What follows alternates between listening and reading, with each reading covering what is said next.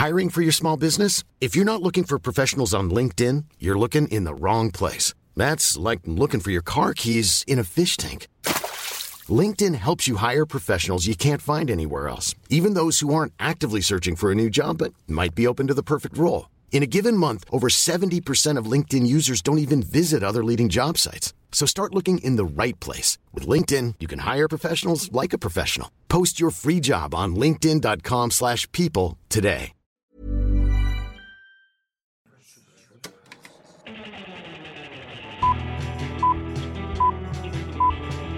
Saca el fanboy que tienes dentro. No tengas miedo de enojarte. Esto es el Club de los Amargados. Querida gente, tenemos un comienzo muy especial. Ya saben que nosotros en el Club de los Amargados siempre comenzamos la semana divagando y hoy vamos a ir a los extremos más grandes del universo. Hemos hablado de impuestos, hemos hablado de inversiones, hemos hablado de la vida adulta, hemos hablado de la carrera de Sergio, hemos hablado de mi carrera, hemos hablado de todo, pero hoy vamos a comenzar este episodio hablando de la cosa más extraña del mundo. Sergio, adelante. ¿De Dross? De Dross. Estamos. eh, Ok, es- estamos, hemos hablado un chingo de cosas, porque primero que nada, Héctor ahora sí vuelve a Twitch. Gracias, Ya va a volver sí. otra vez a Twitch. Ya, ya, A ver si es que cierto. ahorita que Sergio y yo comenzamos a hablar, siempre platicamos un ratito antes de comenzar a grabar y le estaba diciendo que ya, que ya quiero entrar a Twitch, que ya quiero hacer cosas en Twitch, que todos estos días he estado viendo muchas cosas y estábamos platicando de nuestras experiencias y de lo que ve la gente y le decía como que, ay, pero qué contenido hacer porque he visto gente que reacciona y ve cosas graciosas y ve cosas de terror. Y le dije a Sergio que la otra vez vi a uno, creo que era el Mariano, así se llama, creo que el tipo, el Mariano, hablar de... Del caso de Dear David, de Dross. Que dije, ah, al parecer, o sea, agarran videos de YouTube y los ven y hacen reacciones y está padre. No, y aparte, y aparte yo le dije que tenía la idea de hacer video reacción a los videos de Te lo resumo. Y Ah. Héctor me dijo que él quería hacer video reacción a los videos de Dross. Sí, sí. eh, y, ah, y, y ahí es donde Sergio me dijo, uh, no, Dross se me cayó. Es que, ok, y aquí va la conversación. La otra vez, ok, una amiga, una amiga que conocí en Nueva York me mandó, me mandó un video, me mandó screenshot de un video de Dross que se llama, ¿cómo? El Eh, misterioso... ah, ah, espera, ¿qué? aquí lo, Autos- aquí lo te- aquí lo tengo, aquí lo tengo. Ah, ay, espera. Ah, el extraño cliente del autoservicio de McDonald's. Ese. El extraño cliente del autoservicio Servicio de de McDonald's. McDonald's. Me lo mandó una amiga y me dijo, güey, ¿es verdad este pedo? Y yo me quedé, ah, cabrón, pues voy a verlo. Entonces, hace poquito lo vi con los Patreons porque les dije, oigan, hay uno, me dijeron que hay uno de... Hay un video que es en Chihuahua, y en- no, en El Paso. Y nos pusimos a verlo y honestamente se me hizo un video que no cuajaba, o sea, no tenía nada de sentido con la geografía de la ciudad ni del estado. ¿Por qué? A ver, cuéntame, aquí- toda la historia. aquí- ok, esta es la historia, así de lo que me acuerdo, esta es la historia de un chavo que una en McDonald's, eh, en El Paso, ok, Dross especifica que es en la carretera de Chihuahua al Paso. O sea, los yo- terrenos de Sergio y míos, literalmente, cada extremo de la balanza. Yo he pasado esa carretera decenas de veces. Y gente que me escucha del estado de Chihuahua, todos sabemos que no hay ni un puto McDonald's en esa carretera. Es más, no hay ni un McDonald's en todas las carreteras de Chihuahua. Bueno, no, No. me consta, tal vez sí hay un McDonald's, pero que yo sepa, ni de la carretera de Camargo a Delicias. Pues, no pues, hay, a, la, de a la Delicias mejor se fue por Santa. Isabel, Sergio. A lo mejor se fue por otro puente. Ay, sí, claro, claro, eh. Claro. Pero ¿de qué trata la No. historia? ¿De qué trata la historia? Entonces se trata de este chavo que trabaja en un McDonald's eh, de noche. O sea, trabaja en McDonald's de noche. Y, y, una no- y esa noche llegó una persona, llegó un hombre y ahí se quedó parado. O sea, donde pides la comida, se quedó ahí parado en el carro. Entonces están como que, ¿qué pedo con este güey? Y la chingada. Entonces se oían como, creo que como gemidos y así. Entonces, entonces em, le preguntaron y, ahí no, y no respondí, no respondí, no respondía. Creo que después ya da su nombre y luego la, la gerente. Ojo, usan una palabra, la manejadora. En México no solemos usar esta palabra, manejadora. Se usa mucho. ¿La en el- acá gerente? se usa La- mucho. Ajá, la- gerente. Pero acá en El Paso dice manejador, porque es la palabra directa de manager. Manager, ok. Así Yo tengo muchos amigos, tengo un amigo que dice, no, yo soy el manejador de Dunkin' Donuts. Ah, Pero ok, Es el gerente. Ok. Entonces, cuando usa la palabra manejador, digo, ah, esto es en El Paso. Esto es en El Paso, no es en Chihuahua. Ajá. Entonces, y luego, pues, se tra- o sea, trata de que llegue un hombre y que este, pues, de que el chavo este, pues, estaba ahí y que le dijo a su manager que qué pedo, que qué hacían, y luego que el güey creo que sí dijo, creo que sí dijo su nombre y luego, este, ah, creo que, no sé, creo que tal vez McDonald's tiene esto, yo creo que los restaurantes tienen un botón de pánico. O sea, de que se cierra con seguro la Por tienda, se asaltan apagan las luces, ajá, por si pasa algo. Entonces, este, bueno, eso sí lo creo, no yo casi creo que se han de tener todos los restaurantes Sí, nocturnos yo me este imagino que tipo todos los de- lugares de han de tener acciones. Entonces, pues que se quedaron ahí un rato y que el tipo ahí seguía, que ahí seguía y que, y que la manejadora salió y que la chava salió y se estuvo como 40 minutos afuera, o sea, hablando con él. Con, y que llegó, creo, la policía, creo que también llegó la policía y se estuvo ya 40 minutos y que ya volvió y creo que ya se había ido el tipo. O sea, entonces como que no me acuerdo cómo era, el cómo era, qué fue exactamente lo que pasó ahí adentro. O sea, de que punto por punto. Pero al día siguiente les cambiaron los horarios, o sea, y luego que supuestamente en la cámara salía como que había alguien atrás y te dan a entender como que tal vez era una persona, que el tipo que llegó traía una persona secuestrada. Pero para mí era simple, yo mira, esa era mi teoría. A ver. El tipo, o, o sea, lo sé, yo sé, tal no les estoy dando toda la información, pero si quieren vayan a ver el video. Pensé que me lo ibas a contar. Dijiste, déjame, te lo no- cuento en vivo. Es, es que no quiero, es que no quiero dar la información mal. O sea, no quiero dar la información mal. Vayan a ver el video y cuando vuelvan aquí les voy a dar mi teoría. Mi teoría era de que simplemente, probablemente, este señor que llegó era un güey que acosaba a la manejadora, a la manager. Y el güey llegó, o sea, de acosador ahí se estuvo un rato. Y por eso cuando la manager salió, se estuvo 40 minutos hablando con él y después se fue. Y esta, y ah, porque después, durante la semana, el protagonista de nuestra historia se dio cuenta que a los empleados que estaban en ese momento les cambiaron el horario, ya no tenían el horario nocturno, les cambiaron el horario y les redujeron horas. Ajá. Entonces dije, si ella es la manager, obviamente le dio pena o no quiso que sospecharan de eso y pues les cambió los horarios. Mm, Y ya, ya. ya te. Y luego hay una parte donde dice que parece que hay una cara de en la parte de atrás de la. ¿Cómo se llama? De la. De la troca. Pero en realidad es como una mancha, está todo de noche, es la cámara de seguridad, o sea, no. O sea, se ve como un reflejo. Sí. Eh, pero a mí lo que se me, se- o sea, fue lo más como el, no, que las, en las, como que pintándolo mucho de, o sea, yo sé que Dross ya es más entretenimiento que, Es lo que te iba a decir, o sea. Dross mismo Ajá. dice que él no, que no cree en sus videos, Sí, o sea, sí. que él lo hace por entretener. Eh, y luego, pues te digo, cuando pinta mucho que no, que fue la carretera y en estos autoservicios nocturnos y que no sé qué, o sea, yo me digo güey, pero no hay ni un McDonald's ahí.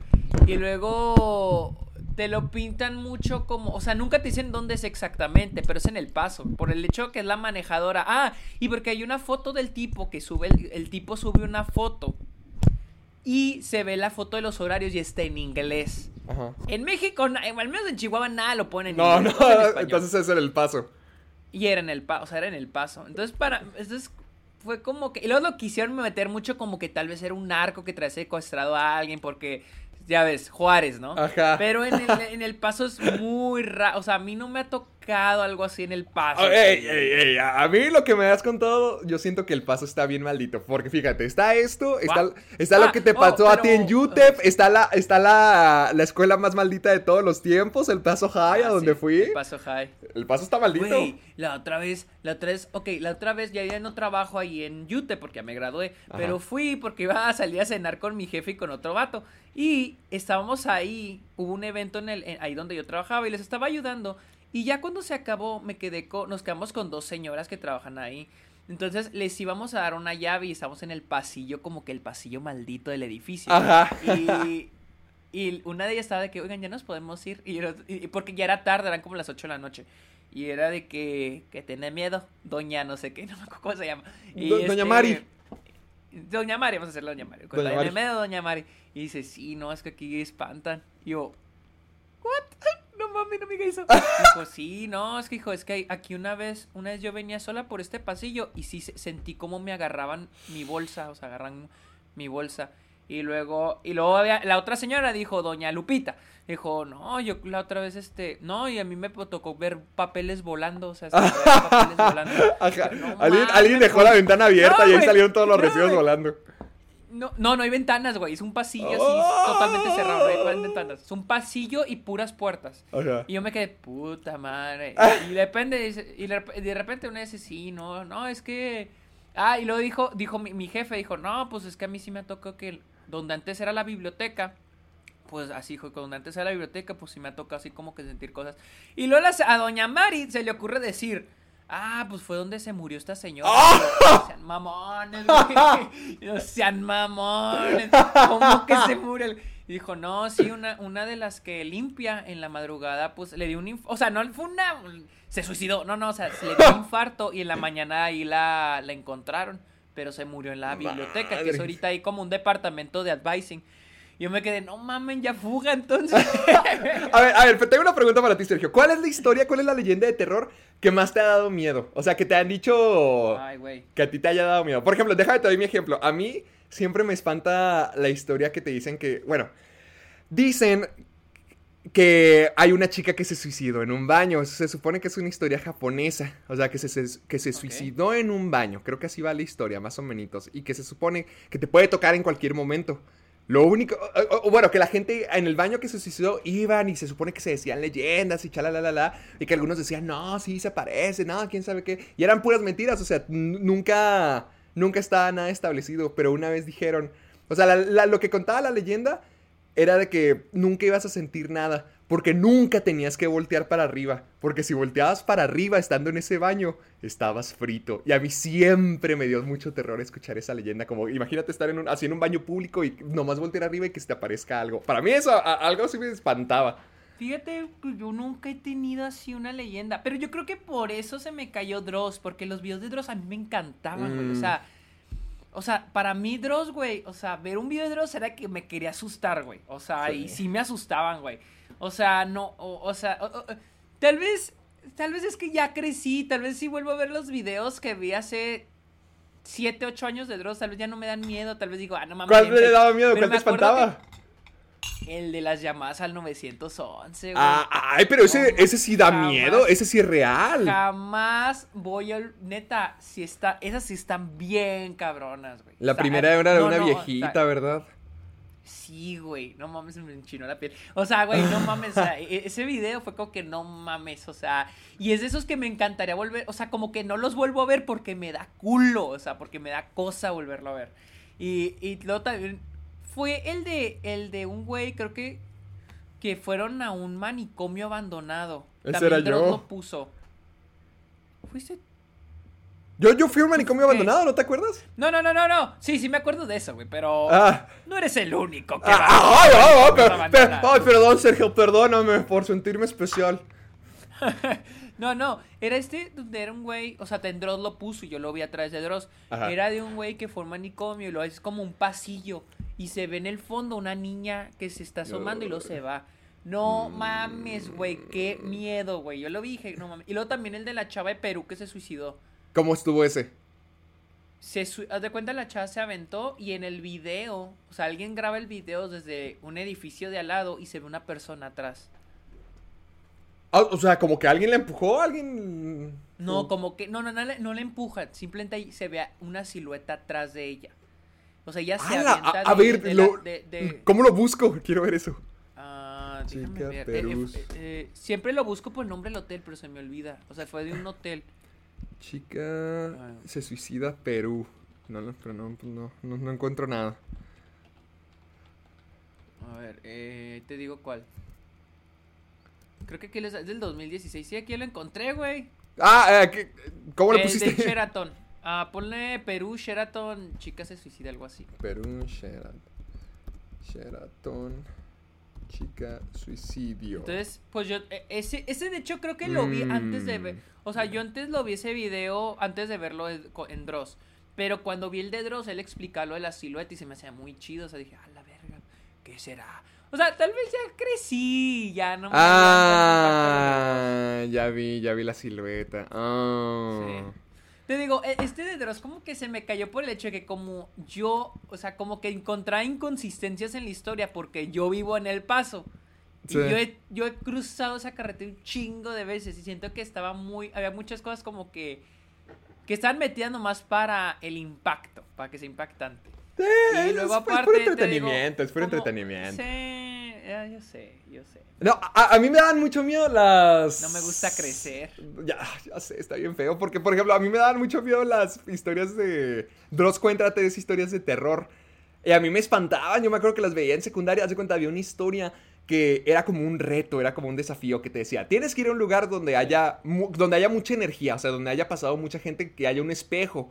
Entonces, un hotel funcionaba muy bien, una habitación de hotel. Entonces, se supone que tenías que empezar. Tenías que llevarte dos cigarros: uno para ti y otro para la figura. Porque se supone que, haz de cuenta, empezabas a... Te quedabas mirando así en, en- el espejo del baño. Te quedabas mirando, tenía que estar todo oscuro, tenías que estar solo. Empezabas a fumarte el cigarro y tenías el otro. No me acuerdo qué tenías que hacer, pero se supone que poco a poco se iba mate- materializando una figura en la bañera. Entonces, que se supone que esta, que esta cosa... Ay, no me acuerdo si, le podías hacer tres pedidos o tres deseos o, o algo así. O sea, te iba, te iba a dar cosas muy así sobrehumanas, o sea, te iba a volver muy especial. Pero antes, y, y le tenías que dar el cigarro. Antes, o- o creo que le podías preguntar cualquier cosa y te le iba a contestar. O sea, cualquier cosa en el mundo, él te le iba a contestar. Algo así. Entonces, antes de que se acabara el cigarro, tenías que arrancarle los ojos y salir de ahí.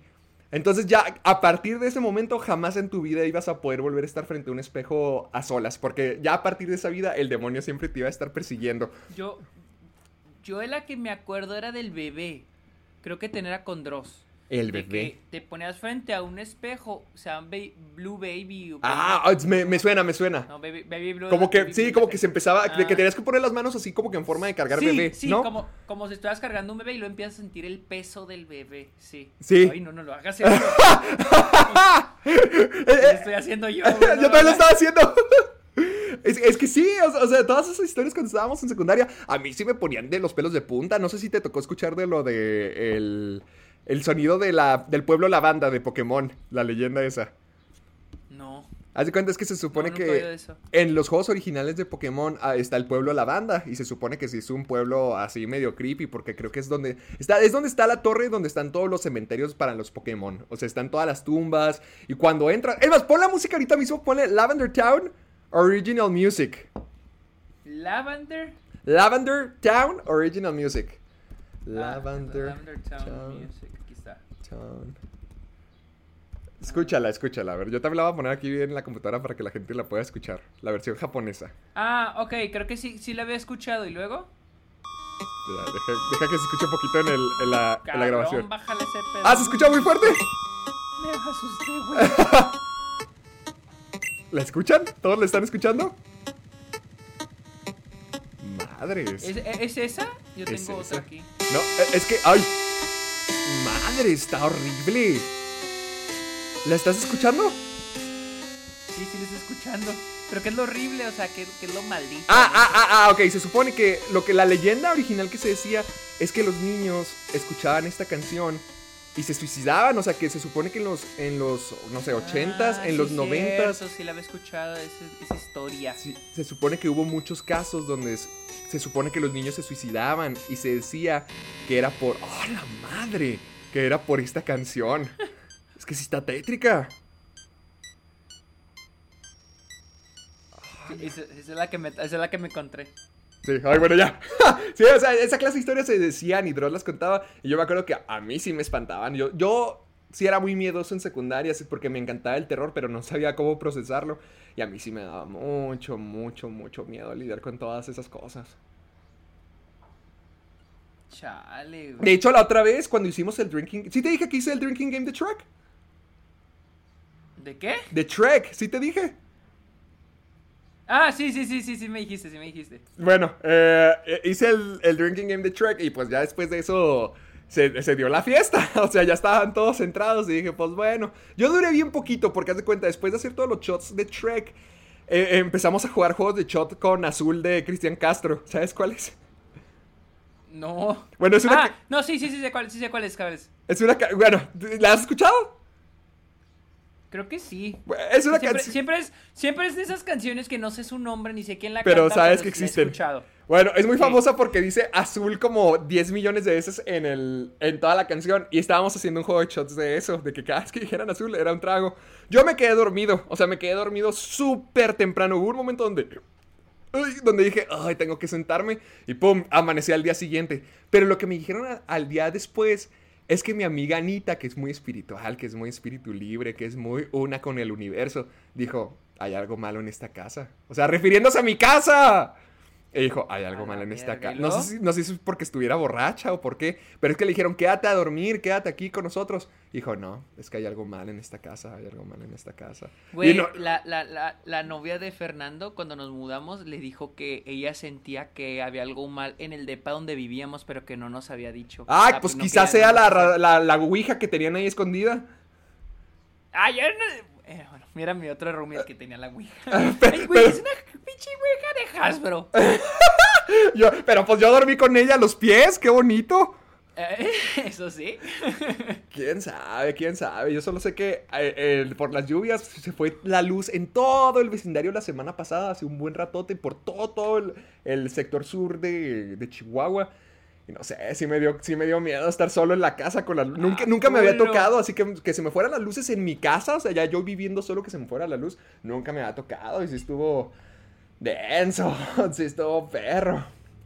Chale, güey, no, yo, por eso yo te digo, yo prefiero quedarme con, o sea, ya no he visto casi dos de Dross, solo vi este porque me da curiosidad el hecho de que era aquí, El o sea, eso sucedió aquí, Sí. pero cuando lo vi, te digo, vi muchas inconsistencias y le explica, o sea, ya una vez que lo ves, sientes que hay una explicación, o sea, como que hay una explicación lógica de lo que había pasado, o sea, Sí. pronto era un, digo, pronto era un señor que iba, no, estaba acusando a la manager, tal vez, tal vez se acostó con ella y...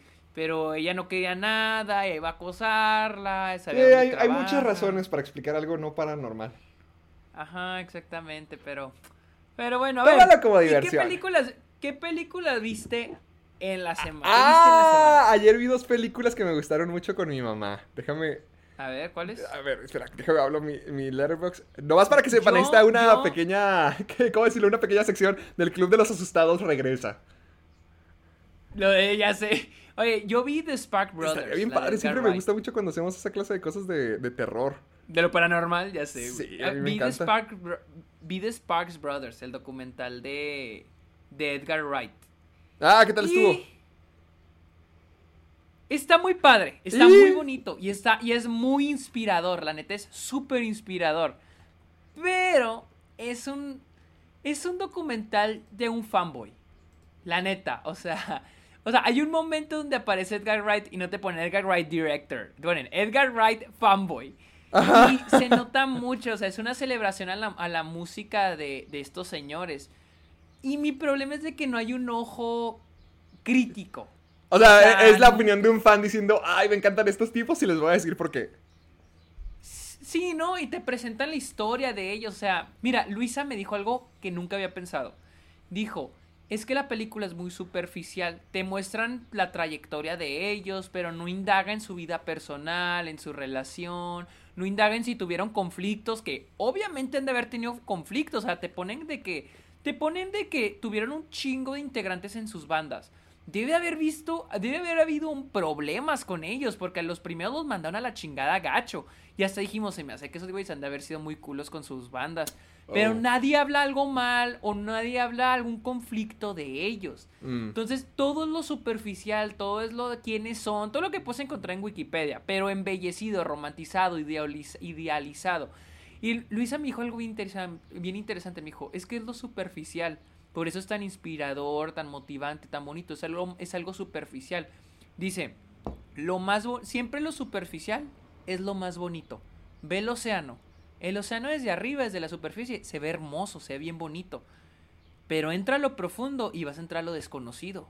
Vas a, vas a entrar a lo que nadie se quiere topar, a donde Mm. nadie quiere entrar. Y Edgar Wright no llega ahí. más- Y Edgar Wright no llega ahí, o sea, Sí. Edgar Wright nomás es lo superficial. Y digo, es muy, está muy, este, muy padre, muy motivante y muy inspirador, porque son estos güeyes que a pesar de que hay momentos donde se les cae, o sea, no les va tan bien, ellos siguen tratando de, reinventar, de reinventarse. Nunca tratan de ser comerciales. ¿Qué clase de Nunca música tenían de- ellos?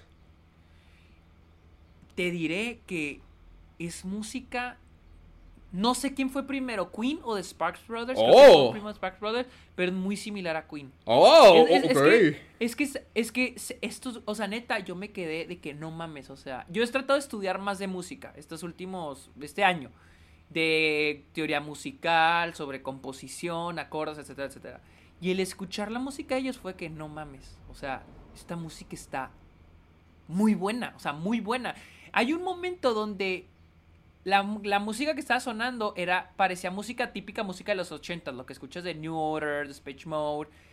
Y de repente salen que la sacaron ellos en el 75, 76. Dije, no mames, estos güeyes iban ya adelantados a, su- a la... a- ellos iban un paso adelante a la industria musical.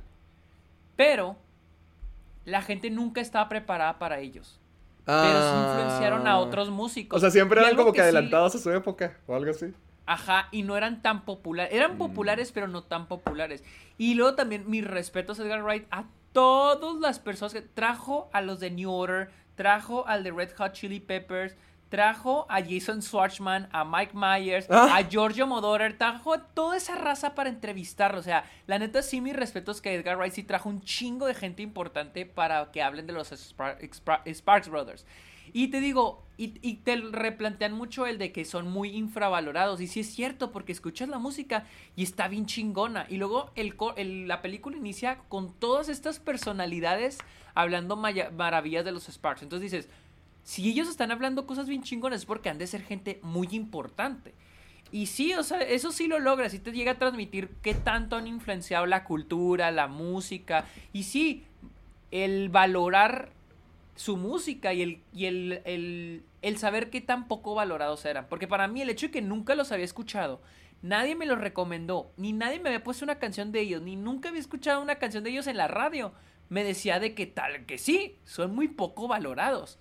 Pero te digo, siento que nunca explora más a profundidad su vida personal, nunca exploramos Mm, la relación entre ellos. Es más, yo siento que es más lo que.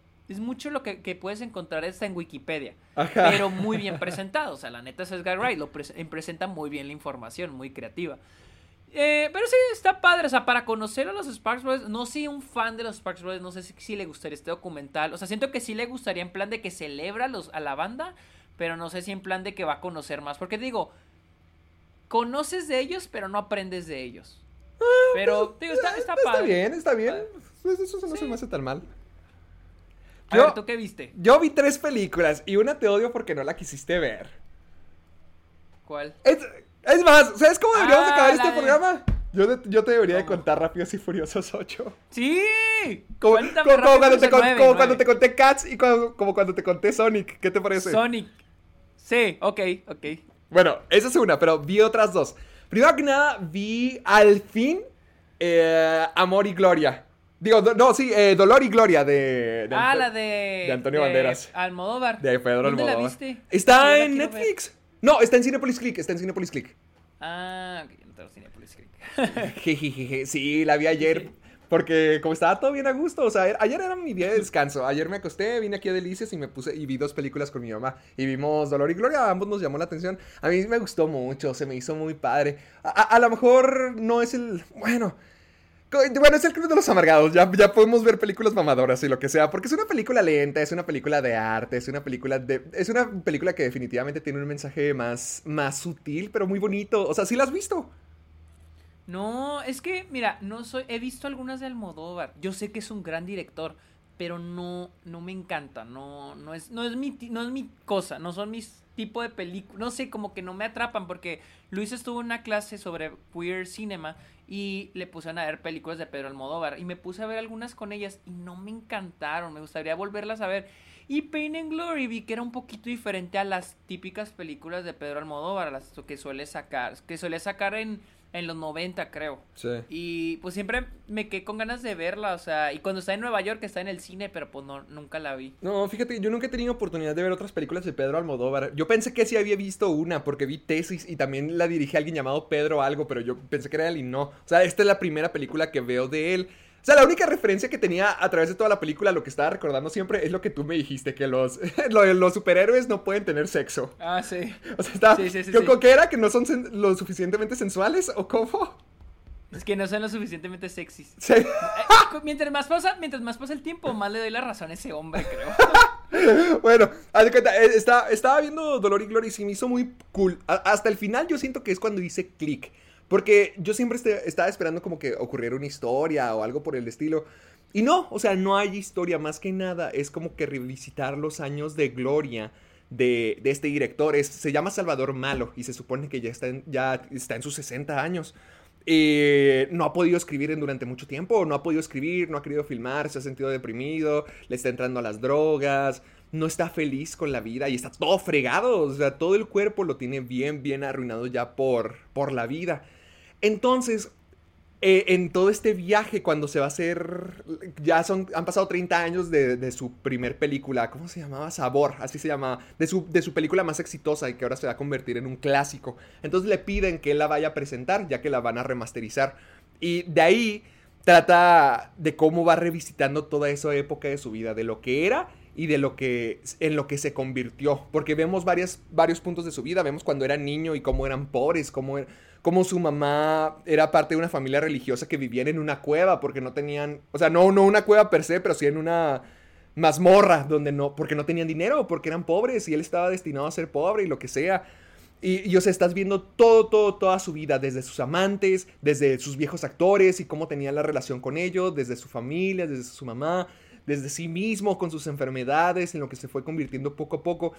Y de cuenta, no hay historia, sino que cada es el camino de Antonio Banderas, cómo se va topando con estas figuras de su pasado y cómo logra reconectar con ellas bajo una nueva luz, a lo mejor un poquito más saludable o un poquito más esperanzada pues, no, sin, sin ninguna intención, solamente como que revisitando los años de gloria de alguien y el, y el dolor que te puede causar. Entonces se me hizo muy padre, se me hizo muy profunda y al final me gustó mucho. Esa fue una que vi. La otra... Te, te la voy a poner, te, te, te, voy a poner la canción, ¿te parece? Creo que así la vas a reconocer más fácil. A, a ver. A ver, espérame, espérame, espérame, porque yo quería ver esta película desde hace mucho tiempo. Espera. A ver si no nos bajan el programa por copyright. A ver, sí, a ver, sí. No, ¿De no. Quiero que Ah, me quieras. Claro que es la. ¿Sí la has visto? Esa madre nos van a tirar. Ah, bueno, ya, ya, ya, ya lo quité, ya lo quité. ¿Si no lo pueden tirar? No, nunca, nu- nunca, nunca la he visto. Eh, creo que si hubiera sido más tiempo, sí, pero no creo que por este no. Yo, yo le hice un Sí, cover, ya, ya nos libramos. Sí, con, con eso nos libramos. Nunca, fíjate que me acuerdo cuando estábamos en primaria, güey. Fue cuando estaba de moda. Es del nunca la vi. 2008, la película es del 2008.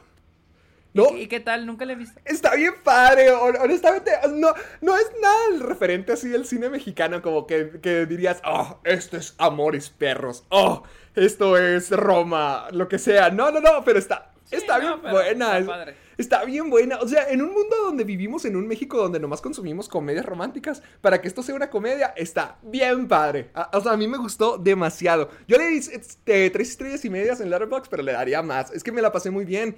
Porque, hazte cuenta, la, la- No te sabes nada de, de lo que trata Rudy Cursi. No. Rudy No, Cursi... sí, creo que era de un. De hecho, creo que me sé el final. No lo Creo digas. que me eh, es uno que quiere ser futbolista, ¿no? Y otro quiere ser cantante. No, ah, los dos quieren. Haz de cuenta, son dos. Sí, pero no. Porque haz de cuenta, los dos son hermanos o hermanastros, creo. Son dos hermanastros que son Gael García y Diego Luna. Y ambos pertenecen a una comunidad muy pobre de. De México, o en uno de esos pueblitos que están ocultos, olvidados, o sea, trabajan en, un, en una plantación platanera. Eh, son horribles, y haz de cuenta, eh, Gael García, que es Tato, está obsesionado con que quiere cantar. O sea, él tiene su acordeón y quiere cantar y quiere cantar y pues canta como ya lo escuchaste. Pero él quiere y quiere y quiere y quiere cantar. Y luego está este Beto, que es rudo. Y él es... Ambos son futbolistas, o bueno, juegan ahí fútbol en, de que para divertirse. Pero al parecer son muy buenos. Pero Tato, en lugar de ser cantante, él está muy obsesionado con las apuestas. O sea, está siempre, siempre se le está jugando todo con apuestas. Y llega la oportunidad donde llega un representante, así por pura casualidad se terminan topando con un representante argentino que se le había ponchado la llanta en, en su ciudad. Entonces lo ayudan y se queda a verlos jugar fútbol y dice, madres, o sea, son muy buenos, porque sí, por ejemplo, este eh, Beto, Diego Luna es arquero, es portero, y este ah, Gael García es, no sé, delantero, futbolista muy bueno, es un goleador de primera. Y les dice, ¿sabes qué? Pues me, me, los voy a llevar, los voy a convertir en estrellas. Va uno, pero siempre hay como que esa rivalidad entre los hermanos, porque nomás se lleva a Gael García primero y luego ya se lleva a Diego Luna. Y como que siempre están en equipos contrarios y siempre están compitiendo el uno con el otro. O sea, siempre, siempre, siempre. Y son muy buenos. La cosa, lo que no me gusta a mí de la película, o bueno, no que no me gusta, me dio igual. O sea, no la, no la vi para criticarla, pero sí puedo ver que es un problema. Es que tienen el éxito muy rápido. O sea, por ejemplo, nomás llega a Ciudad de México y ya es un super futbolista y ya todos lo quieren y ya es súper millonario y ya está consiguiendo contratos para hasta cantar también como quería, cositas así. O sea, todo se va dando muy rápido y encuentran el éxito muy rápido. Pero es que está muy padre cómo estos hermanos siempre se están peleando y cómo te demuestran que muchas cosas nunca cambian. Que tu suerte puede cambiar, pero puede seguir siendo el mismo tipo desagradable y, fregarte todo lo que has construido o toda la suerte que te da el destino, porque estos sujetos siempre caen en el mismo problema. Encuentran el, éxito en el fútbol y son bastante buenos y hasta van a romper récords y son bien famosos, pero Tato nomás quiere cantar y... Y Rudo nomás quiere, eh, eh, siempre se la vive apostando todo su dinero, a pesar de que finalmente ya tiene para darle de comer a su familia. Y hombre, a mí se me hizo genial, o sea, se me hizo muy chistosa y madre santa. Cómo, no sé cómo Diego Luna y Gael García Bernal hacen esos acentos. O sea, la forma en que hablan, te lo tragas bien fácil. Siento que nosotros usualmente nos fijamos mucho en, los acentos, a lo mejor estadounidenses, como cuando dicen, ah, hizo el acento inglés, ah, hizo el acento austriaco, australiano, o lo que sea. Pero Gael García, haz cuenta, yo vi también la, la que no te dije que vi de Gael García se llama una mala educación, la mala educación se me hace, que es donde interpreta a un chileno, creo, chileno, peruano, colombiano, no me acuerdo, alguien del sur.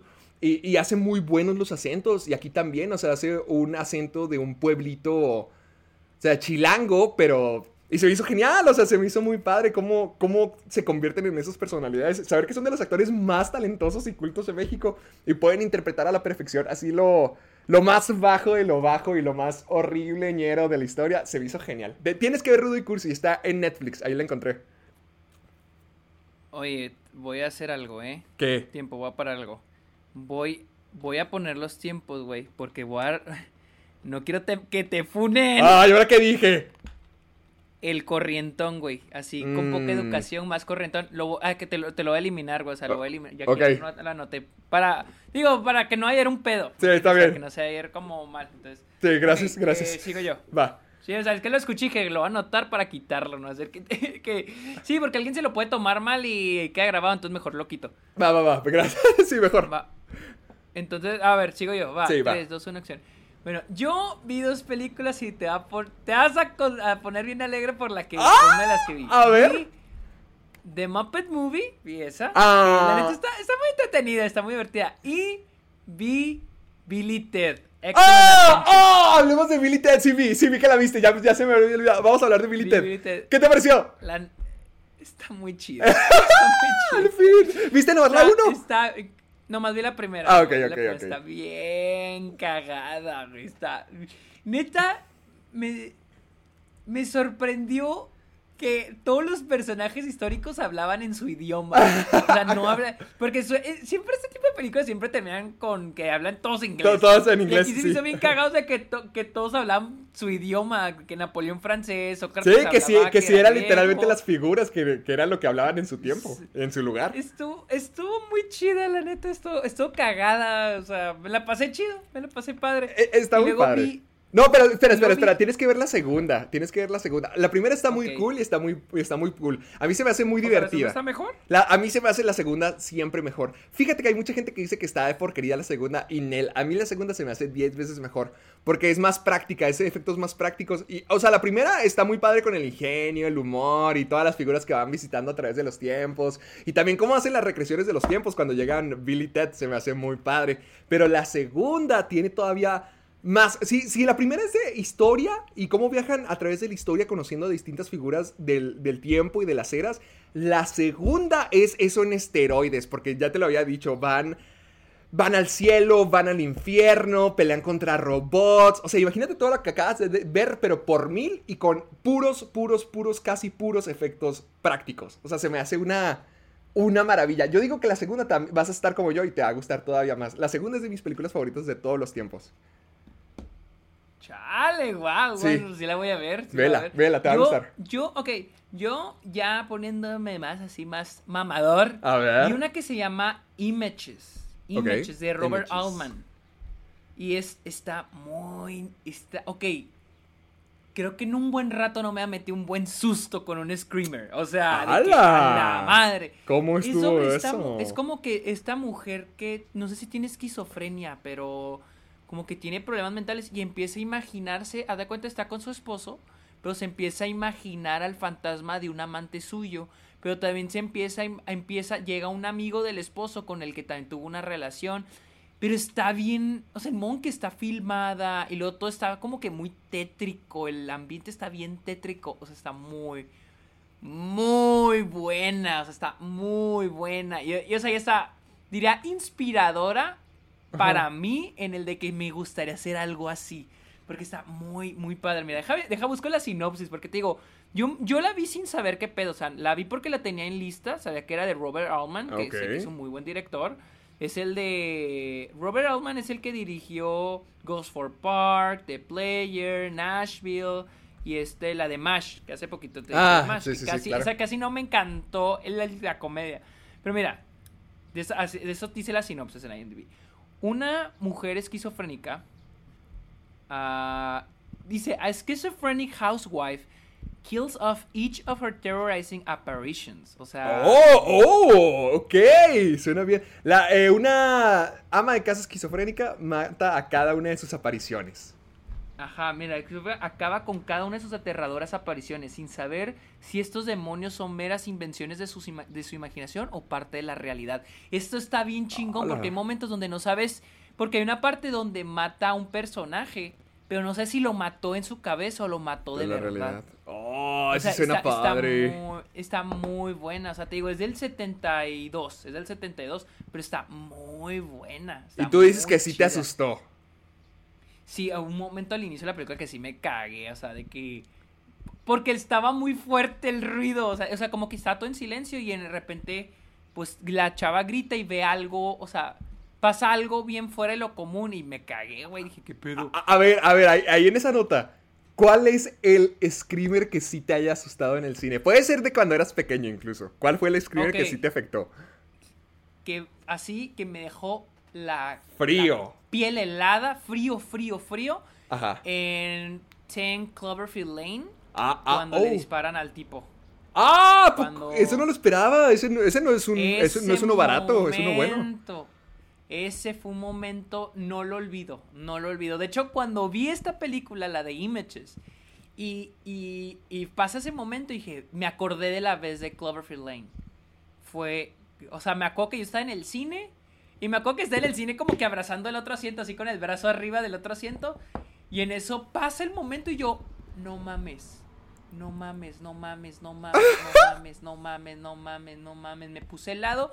Y yo creo que la siguiente fue, pues, el final de Uncut Gems. Ah, Porque estaba, era sí. una, era una sala llena, los gritos de la gente, ya traes el, la, la ansiedad la traes al máximo, y luego es como que respiras porque todo salió bien y ¡pum! Pasa el final y toda la gente gritando y también esa vez. Yo creo que hermoso. esas dos son las que no mames. A ver, tú. Ay, ¿cuál- cuál- ay, lo- los, míos no están tan classy. Yo sí, yo, a mí los eh, screamers ya no me afectan más que cuando era niño. Y cuando niño eh, tenía, le tenía miedo a dos cosas principalmente. Yo batallé mucho para ver Spider-Man 3 por culpa de Venom. Pero ¿cuál momento? Cada vez que gritaba, porque ya es que a veces lo aga- agarraban y abría la boca y Oh, gritaba. Para, a mí me espantaba, me daba mucho, mucho, mucho miedo ver esas escenas. También, a- a- también me acuerdo que en el, creo que en el Hombre Araña 3 hay una parte donde aparece William Dafoe que le dice a James Franco, ¡Véngame! Y aparece así Ah, la sí. máscara y cosas. O sea, me daba miedo eh, eso, pero sobre todo por Venom. Era, era un niño más pequeño. El, el- el que sí es Screamer, que sí me asustaba demasiado, era Dead Silence, el títere. No sé si te acuerdes. Sí, ya sé cuál es. El títere. Ahorita como quiera, pues está bien gacha, pero el títere a mí me gustaba mucho de pequeño y me daba mucho miedo, sobre todo por toda la temática de las marionetas. Y haz de cuenta es que... la- Fíjate que. ¿Qué? Ah, ok, acaba. No. No, no, acaba, acaba, acaba. No, es que fíjate que el... O sea, la película se trata de hacer que no gritar, de que cada vez que te toque a ver a Mary Shaw, no tienes que gritar, si no se va a llevar tu lengua. Entonces, literalmente el punto es hacerte escrimear, o sea, hacerte gritar, sacarte un jumpscare. Y a mí sí me daba mucho miedo cuando veía a esa mugrosa vieja, cuando veía el mugroso título, cuando veía todos los cadáveres descuartizados así que no tenían lengua y que tenían toda la mandíbula fuera de su lugar, si era como que no, ya quiten esto. No, yo, yo, yo tengo dos presentes porque a mi hermano, uno de ellas le daba miedo, a mi hermano Emilio, al del medio, Ajá. le daba miedo y la neta con, con un chingo de razón, la escena del expreso polar donde aparece el títere de Ah, Benicer sí. Scrooge. Sí, No no, me acuerdo de esa escena, no me acuerdo, pero sí me acuerdo de haberla sí, experimentado en el cine. O sea, sí me acuerdo de haberla visto y que sí me dio que- miedo. Porque era en el vagón mí donde estaban ta- puros títeres, sí, ¿no? puros títeres, ajá. Es que se me hace muy chingón cuando las películas que no son de terror meten un momento de terror. Por ejemplo, Spider-Man 2 cuando mata el Doctor Octopus a todos los doctores. Ah. No mames, ese momento se me hace bien cabrón.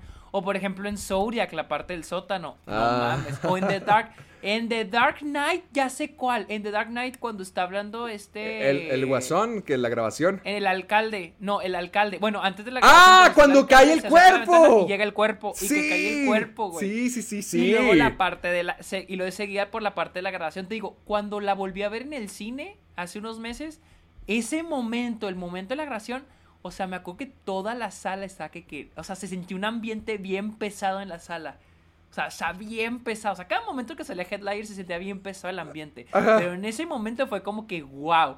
Cuando. Como si fuera la primera vez, cuando todos sabemos que en esa sala todos éramos la. Era la milésima vez que todos veíamos esa película, pero era como verla por primera vez. O sea, se sentía, se sentía bien pesada esa parte. Y se me hace bien chingona. Ah, qué bonito cuando un screamer sí está hecho bien. bi- Bien. Punto. Sí, o sea, y por eso te digo que ahorita ya funcionan más los screamers cuando son en películas que no son de terror. Mm. Porque es como que a la verga te, te, te mueven el piso bien cabrón, güey. Mira. Y a mí me gusta eso. Estoy buscando a ver cuáles son los mejores jumpscares de toda la historia, pero no estoy encontrando. A ver. Y luego otra que vi fue de Piano Teacher. Era una que, que tenía muchas ganas de ver. Y está muy buena también. Está buenísima, güey. Está buenísima. Es Piano de- Teacher, ¿de qué trata? Sí, es de una mujer que es una maestra de piano. Y que y un, un güey, un chavito, se mete a su clase porque le quiere tirar la onda. Pero se- todo se pone bien. O sea, la, la, esta mujer La maestra. es una mu- la maestra es una mujer bien pesada, o sea, es súper culera con sus alumnos, o sea, es muy seria, pero es una pirula para el piano, ¿no? Y, pero, Pirula. pero al mismo tiempo empiezas a, empiezas a conocer sus fetiches. El esta mujer tiene fetiches bien cabrones. Entonces durante la película los vas conociendo. O sea, está muy buena, está muy buena. Y también la que vi ayer se llama Voir les enfants. Adiós niños, creo que se llaman. Creo que es en español. Es que en inglés también la ponen como les enfants. Y en español, pues es Adiós niños. Que es sobre dos niños que se conocen en un este. Como una escuela, como en un internado durante la Segunda Guerra Mundial. Entonces, y uno de ellos es judío. Está muy bonita esa película, muy bonita. Estoy seguro que si ahorita se estrena, todo el mundo diría, ah, son LGBTQ. Ah. como con Luca. Como con Luca. Está muy bonita esa película, o sea, neta, sí se me salió una lágrima al final de la película. Qué bello, qué bonito. Sí. ¿Ya no tienes más películas? No, ya son todas las que vi. Y ahorita al, al final de, de todo esto te, te voy a compartir mi opinión. de- te voy a contar Rápidos y Furiosos 9. Ok. Oye, deberíamos de presentar se este quede. programa. Ni siquiera lo presentamos. Sí, llevamos casi 50 minutos. de ¡Ya vamos a acabarlo! ¡Ya vamos a Club acabarlo! de los Amargados. Bienvenidos al Club de los Amargados. Y aquí yo les presento al nuevo integrante de Twitch. Casi, de nuevo- casi, casi, casi. casi. Pronto, pronto. Héctor Portillo. Uh. Gracias, uh, gracias, gracias. Muchas gracias, muchas gracias. Ay, espera, déjame me meto a tu Instagram a ver qué, qué has hecho. No vas a encontrar nada, creo. Ah, bueno, ah, ah, Ahora al- todas mis historias, borra todas mis historias. Al hombre que come sabritones y toma modelo cheladas por las tardes. Aquel que admira la barriga de Vin Diesel colgando. Aquel que no tiene playeras de su propio podcast ni del nuestro. No se vale, eso es trampa. Él es Sergio Muñoz, el poco creyente de Dross. Gracias. Le agregué. Gracias, gracias. Recuerden escucharnos en Spotify y Apple Podcast y dejar su review o su comentario, su calificación al Club de los Amargados en Apple Podcast. Y usar el hashtag Soy Amargado para todas sus preguntas, memes, historias, etcétera, etcétera, etcétera, en, en redes sociales, Instagram, Facebook y Twitter. Así que vamos a darle, vamos a darle con las, Con las noticias, noticias, de la semana. va, va, va. Empecemos con una media agüitante, pero pues ni modo, si es la vida. Eh, hace dos semanas tuvimos la noticia de, de- de que Drake Bell había Ay, sido acusado por endangerment, poner niños en peligro. Peligro. Y la semana pasada Drake Bell se declaró culpable. O sea, él solito dijo, sí, ¿sabes qué? Creo sí. que sí, él, él solo se declaró culpable. Ay, no. eh, y creo que, o sea, podría ir hasta 18 meses en prisión y serían 5 mil dólares de, de fianza. O sea que ya noticia. esto significa adiós, Drake y Josh, 2021. Creo que nunca iba a haber Drake y Josh 2020. No, pero, pero, ah, ok, entonces ya salieron los detalles de qué fue lo que hizo. O sea, por lo que leí. Es que no, no- hasta el día de hoy no entiendo qué fue lo que hizo. O sea, A es que por un, por un- en un lado vi que le había dado droga a unos niños, en otro lado vi que estuvo como que acosó a una niña de 15 años, entonces no sé. Aquí me dice, los cargos eh, fue un incidente que ocurrió eh, con el, con ese entonces tenía creo 31, 31. años él, y una niña de 15 años. Eh, el mismo día que él estaba, iba a tener un concierto en Cleveland. La policía no ha especificado exactamente qué fue lo, que ocurrió. Ah, dice que de- they say the meeting, o sea, la reunión fue, o sea, fue después de la reunión, pues siguieron mandándose mensajes y que en tiempos había na- había momentos en que se Oh. ponían homosexual. Oh, oh, no. Pero no, no se ha especificado, o sea, que fue... No se ha especificado, pero nomás sabemos que él ya se declaró culpable. Ah, chinga. Drake, no. Oh, pinche Drake. La otra vez vi una imagen de donde. de live action de Los Padrinos Mágicos, donde Drake está vestido de Timmy Turner. Ya ves que él es Timmy Turner live action. Ay, sí. Donde está vestido eh, alrededor de todos los niños y le pusieron imágenes que envejecieron mal. Ay, no. No.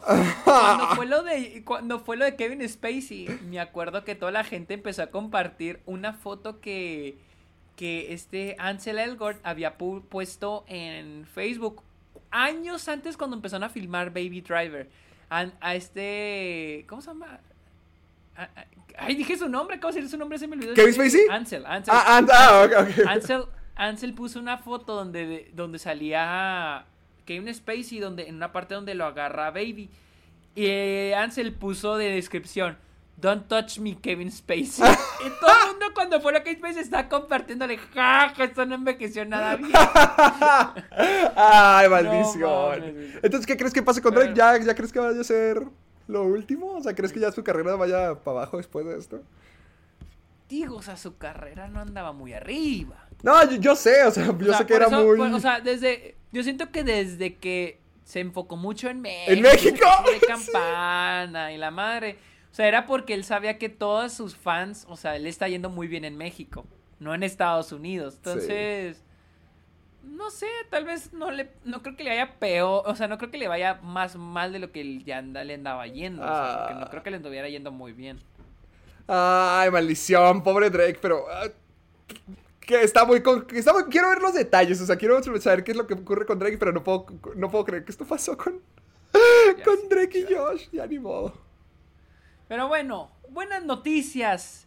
El cine ha vuelto. Rápido Ah. Acaba de romper el récord en taquilla. Con justa razón. Eh, es la película más exitosa desde Star Wars The Rise of Skywalker, la cual se estrenó en el no 2019. manches. Acaba de abrir con 70 millones de dólares este fin de semana, nada más en. Estados Unidos. Este, yo se los dije, Fast and Furious iba a traer a todo mundo a los cines. Wow, ni Mujer Maravilla, ni Tenet, ni qué otra cosa, qué otra cosa ha salido, ni Godzilla ni contra si- Kong. De hecho, ni siquiera eh, Hobbs and Shaw. Hobbs and Shaw se quedó en 60 millones. O sea, Ah, y, y en tiempo de no pandemia. eh, y en tiempo de no pandemia. Esta película está haciendo más dinero que Hobbs and Shaw. Y en tiempo de pandemia. O sea. ¿Por qué le gusta tanto a la gente? ¿Es que será morbo? ¿O qué? Porque es que yo cada vez es más común para mí encontrar odio hacia Rápidos y Furiosos. Entonces, ¿por qué les encanta tanto? Pues no sé, güey. Está, está bien. Miren, yo la otra vez vi, vi un tuit donde decía que. Ay, ¿por qué Rápido y Furioso tiene que ser tan. O sea, yo jamás en la vida le voy a desear el mal a una película. Jamás voy a decir de que ay, por que le vaya mal a esta película, jamás, o sea, pues si la, si la gente va a ir a verla, qué chido, o sea, y, están generando más, uh, más movimiento en los cines, que es lo que más necesitan los cines. Nada más de, jamás te voy a decir de que, ay, ¿Por qué? Que le vaya mal a Rápido y Furioso, que le vaya mal a Marvel. No, no, no, nosotros no queremos que le vaya mal. De hecho, esto ayuda a los cines. por mí, perfecto. te, digo porque vi un tuit donde alguien decía que ¿por qué le va a estar? ¿Por qué ah, Rápido y Furioso? ¿Por qué tiene? Así que, güey, pues ¿Qué tiene, güey? O sea, esto, esto permite que los estudios puedan ahora sí sacar las películas que queremos ver. No, y que, no, y que los cines no se cierren, güey. Creo que me pueden más los cines que los estudios. Los cines son los que me pueden. Sergio, yo cuando fui a ver Rápidos y Furiosos hace. Bueno, la única vez que he ido al cine que estuviera lleno fue cuando fui a ver la de Tren Infinito, la de Demon Slayer. Pero porque es Demon Slayer, o sea, era un evento. Esta Fui a las 10 de la noche a ver Rápidos y Furiosos y apenitas alcancé un asiento. Porque iba a ir más temprano y ya estaban llenos los asientos. O sea, estaban una, todo, pregunta. ¿Siguen, ¿Siguen haciendo ahí en los cines la separación? La, sí, eh, la separación sí, sí está. Ah, ok. Es que acá ya no. Acá ya no lo. Ya... ¿A poco? Ya, ya te puedes. Ya lo llenan todo. Maldita sea. Sí. No, aquí sí. No me encanta, no me encanta la idea porque me gustaba que no hubiera nadie al lado de mí. Sí, sentirte a salvo.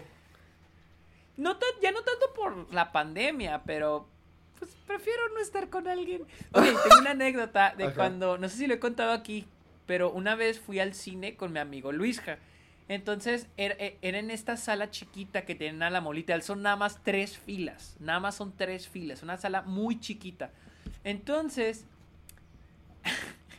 Llegamos, compramos los boletos y cuando vamos a elegir el asiento había nada más un asiento elegido, o sea, nada más había, había una persona. Entonces, a mí me gusta sentarme en el centro de la película, a la mitad de la sala. Entonces, pues, estoy tan incómodo porque dije, bueno, pues yo sentí que iba a haber suficiente separación entre el otro güey y, y elegimos los asientos al lado de él. Entramos a la sala y estaba así, nomás estaba el tipo. Y pues, o sea, la sala así sola. Y nos sentamos literal al ladito de él, güey. O sea, y luego Luisca me volteé a ver y me, dice, y me volteé a ver y que, güey. Y yo me empecé a cagar de risa porque éramos los tres juntos. El tipo, Luisca y yo, a mero atrás de la sala, así, los tres viendo la película. Y dije, no mames, chale, hubiéramos dejado un asiento. Sí, o, sea, ni siquiera un asiento dejaron. En serio, estaban pegados no, estamos a la pegados al tipo. O sea, imagínate que vas al cine, güey, y toda la sala vacía y llega una persona y se sienta al lado de ti, güey. ¡Qué cómodo! Yo, yo, de hecho, cuando voy al cine, como yo tengo el pase anual de Cinepolis, yo siempre compro dos boletos. Ah. yo siempre compro los dos boletos para que nadie se siente enseguida de mí, precisamente para poder acostarme. Ah, buena idea. Ah, para poder acostar. Sí, o, para que nadie se sienta o para que nadie me moleste. Pero yo siempre compro los dos boletos. Ah, cállese. trabajé por eso, trabajé por eso.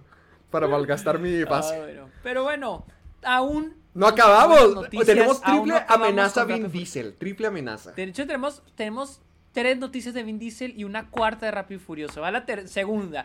Vin Diesel ya dice que él ya sabe qué va a suceder en la última escena de la saga. O sea, ya sabe cómo va a cerrar. La última, cómo va a cerrar la saga. O sea, él ya sabe cómo va a terminar todo. ¿Y lo dijo? ¿Cómo crees?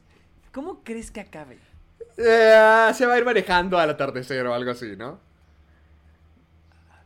¿Algo, ¿Una mamá así? Sí, no, o sea, yo, yo, porque no creo que sea con su familia. Yo digo que a lo mejor lo va a enfocar todo en sí mismo y se va a ir manejando a algún lado. ¿No? Tal vez. O sea, no dijo detalles, no dijo que, es lo que quería. No, es lo que estoy buscando, pero o sea, yo, yo pienso, o sea, es que no, siento que es algo similar a como acabó la séptima, ¿no? Con Paul Walker. ¿Cómo la, cómo la terminarías tú? No sé, Digo, tampoco es como que la vayan a pensar mucho.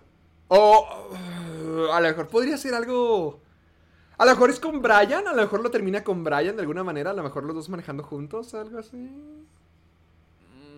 Pa, como está el Vin Diesel, no lo dudo, güey. que siempre a huevo todo ese Paul Walker. Pa- Pablo. ah, ah, ah, de- ahorita, ahorita te cuento de la novena, ahorita que mencionas eso. Hay una escena post créditos, ¿no? No, no vi la escena post créditos, me fui. ya quería irme a dormir. Ah, bueno, ahorita me platicas. ahorita me Sí, platicas. ahorita te platico.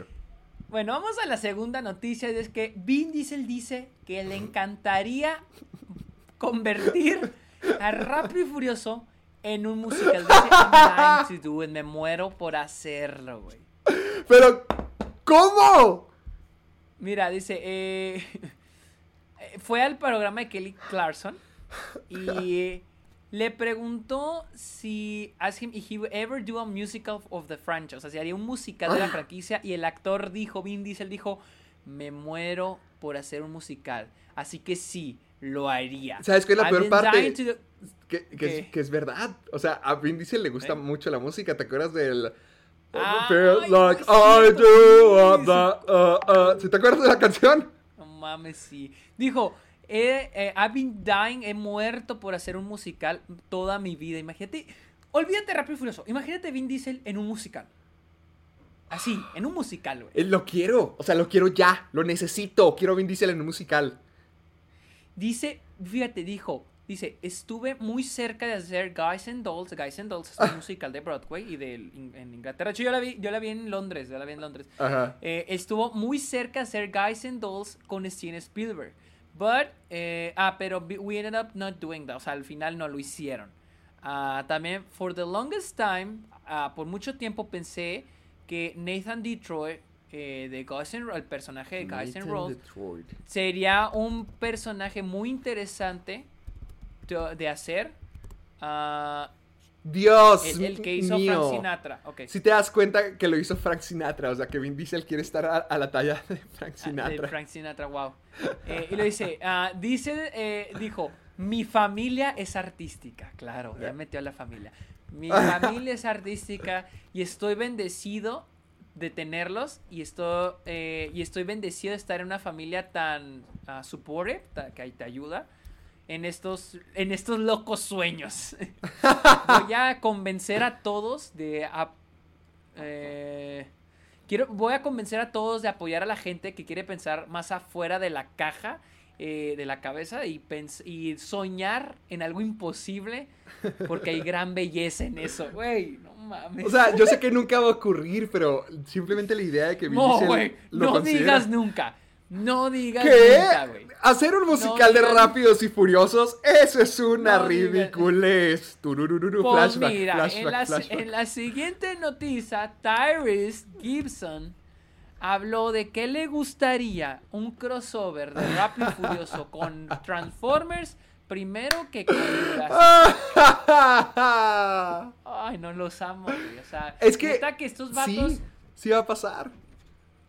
Sí, va- va- claro que va a pasar. Claro que va a pasar, güey. Es que yo, sea, yo siento que después de, después de lo que pasa en esta película que ahorita te voy a contar, yo siento que es el único lado donde pueden ir.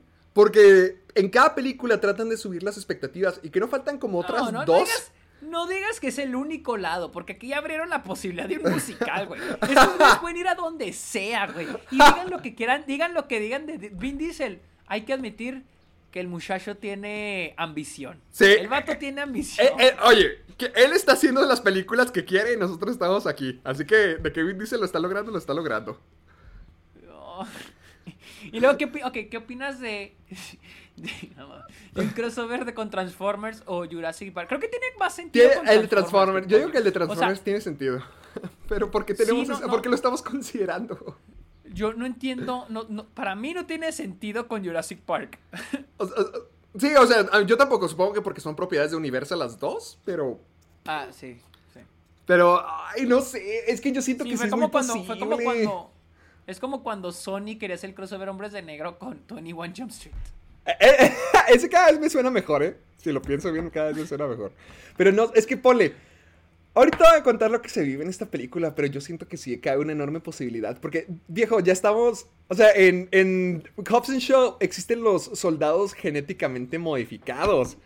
O sea, Ah, existe sí, la tecnología. A- había gente brincando por edificios y escalándolos así como si fueran pista de carreras. O sea, es posible. Cada vez estamos más cerca de que sea una posibilidad.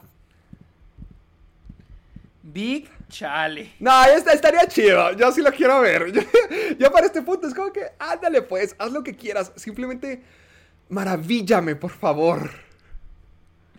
No mames, pero bueno, esas fueron las noticias. ¿Para qué, pa' qué me enojo? O sea. ¿para qué quieres que me enoje? Sí, ¿Para ¿no? qué, pa' qué, Sí, pa' qué no, hago o sea, es corajes? que yo, yo, yo aún pienso en la gente, aún pienso en la gente que se molesta. O sea, que dice, ya debieron acabar la saga de hace mucho. Y que, güey, vas a decir lo mismo cada vez que anuncien algo Rápido y Furioso. O sea, güey, van a seguir sacando. Ve, güey, ve, hizo. Eh, rompió récord, güey, desde el 2019. La gente quiere seguir viendo estas madres.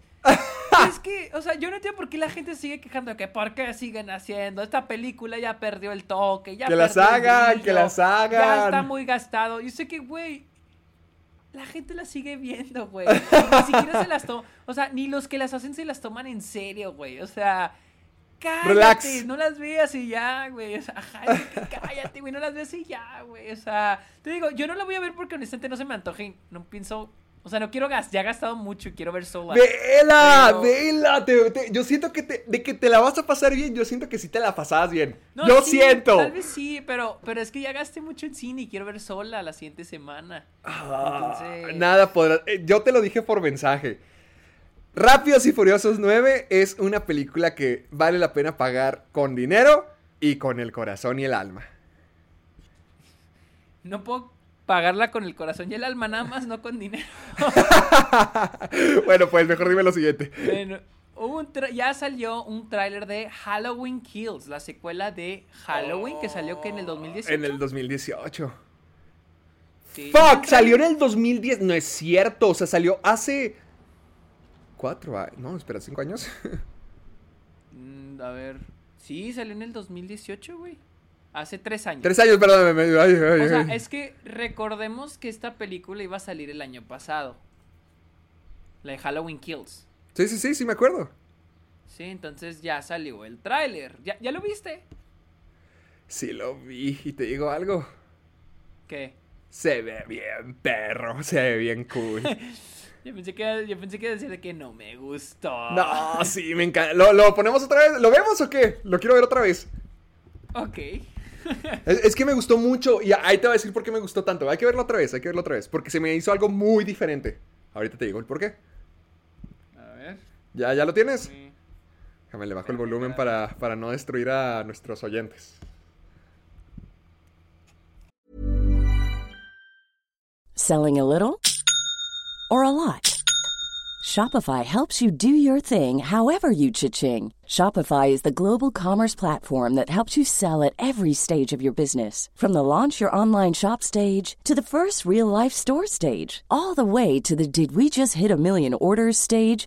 Shopify is there to help you grow. Shopify helps you turn browsers into buyers with the internet's best converting checkout. 36% better on average compared to other leading commerce platforms because businesses that grow grow with Shopify. Get a $1 per month trial period at shopify.com/work. slash work. shopify.com/work. slash work.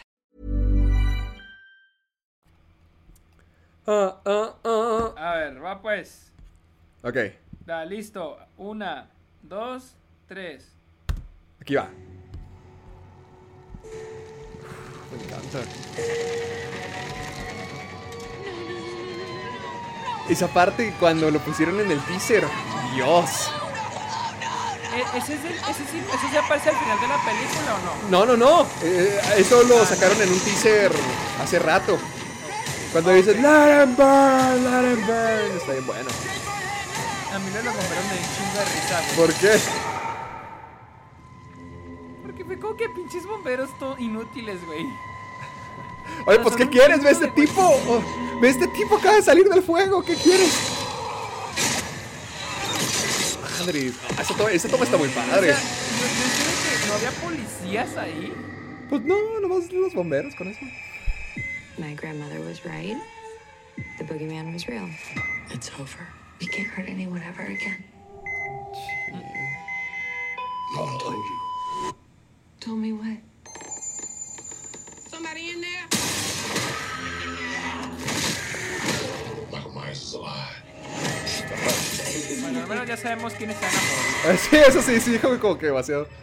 Oye, pero como que la máscara está más limpia, ¿no? O sea, como que, como que con el juego, el fuego se purificó o algo así. Should not have to keep running. Más limpia. Sí, la vi menos sucia, la vi como que más lisita, no sé si a lo mejor porque está derretida o algo así.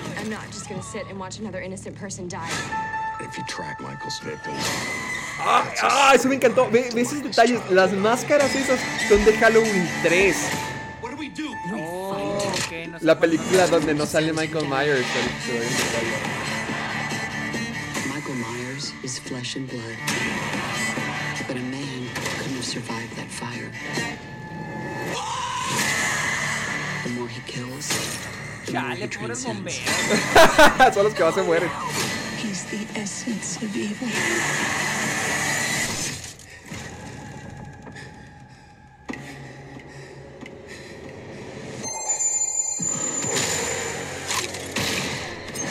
Ay, se ve tan bueno. Do it! Do it! You want your mask? Come and get it! I'm coming for you, La madre quitó la máscara. Madre. Se ve bien buena, se ve bien buena. Me llama, a mí me gusta mucho la. me- a mí me llama mucho la atención. O sea, sé que a lo mejor no se ve perfecta, pero a mí me llama demasiado la atención. Fíjate que, o sea, sí se ve chida, pero como yo no fui tan fan de la del 2018, Ah, pues no, no estoy tan emocionado como tú. Yo estoy súper bien emocionado. Emocionadísimo, ¿no? Es que a mí me encantó la del 2018, me gustó tanto. A, a mí me encantan los slashers, ya lo he compartido demasiado en el programa, Sí. pero me hizo tan feliz. O sea, me hizo la del 2018 se me echó de las mejores que han hecho. Y esta me llama mucho la atención por todo lo nuevo, porque jamás, bueno, al menos con el, el arquetipo o el estilo de personaje que es Michael Myers, yo jamás he visto que to- to- toda la gente esté consciente de su existencia, que todo el mundo vaya en su contra. Y aquí parece que toda la gente ya sabe que Michael Myers existe y es real y, es un monstruo que todos están tratando de cazar. Porque te dan muchos detalles. En, en Halloween nunca se ha hablado de lo que es Michael Myers en realidad. Siempre se ha dicho eso en entrevistas, de que Michael Myers no tiene una razón para matar, que solamente es un ¿Cómo se dice? Embodiment, un una representación del deseo por el, el matar, el colectivo, lo malo, o sea, todo lo malo en el mundo. Y aquí lo dicen ya directamente, las mismas palabras que sacaron de John Carpenter, aquí las están diciendo. Porque hasta te dicen, un hombre normal no pudo haber sobrevivido eso. O sea, un hombre normal no pudo haber sobrevivido, estar quemado y que le hayas disparado y todo. Y hasta te dicen, Michael, mientras que más mata, más transciende. O sea, si hay una parte de mí donde digo...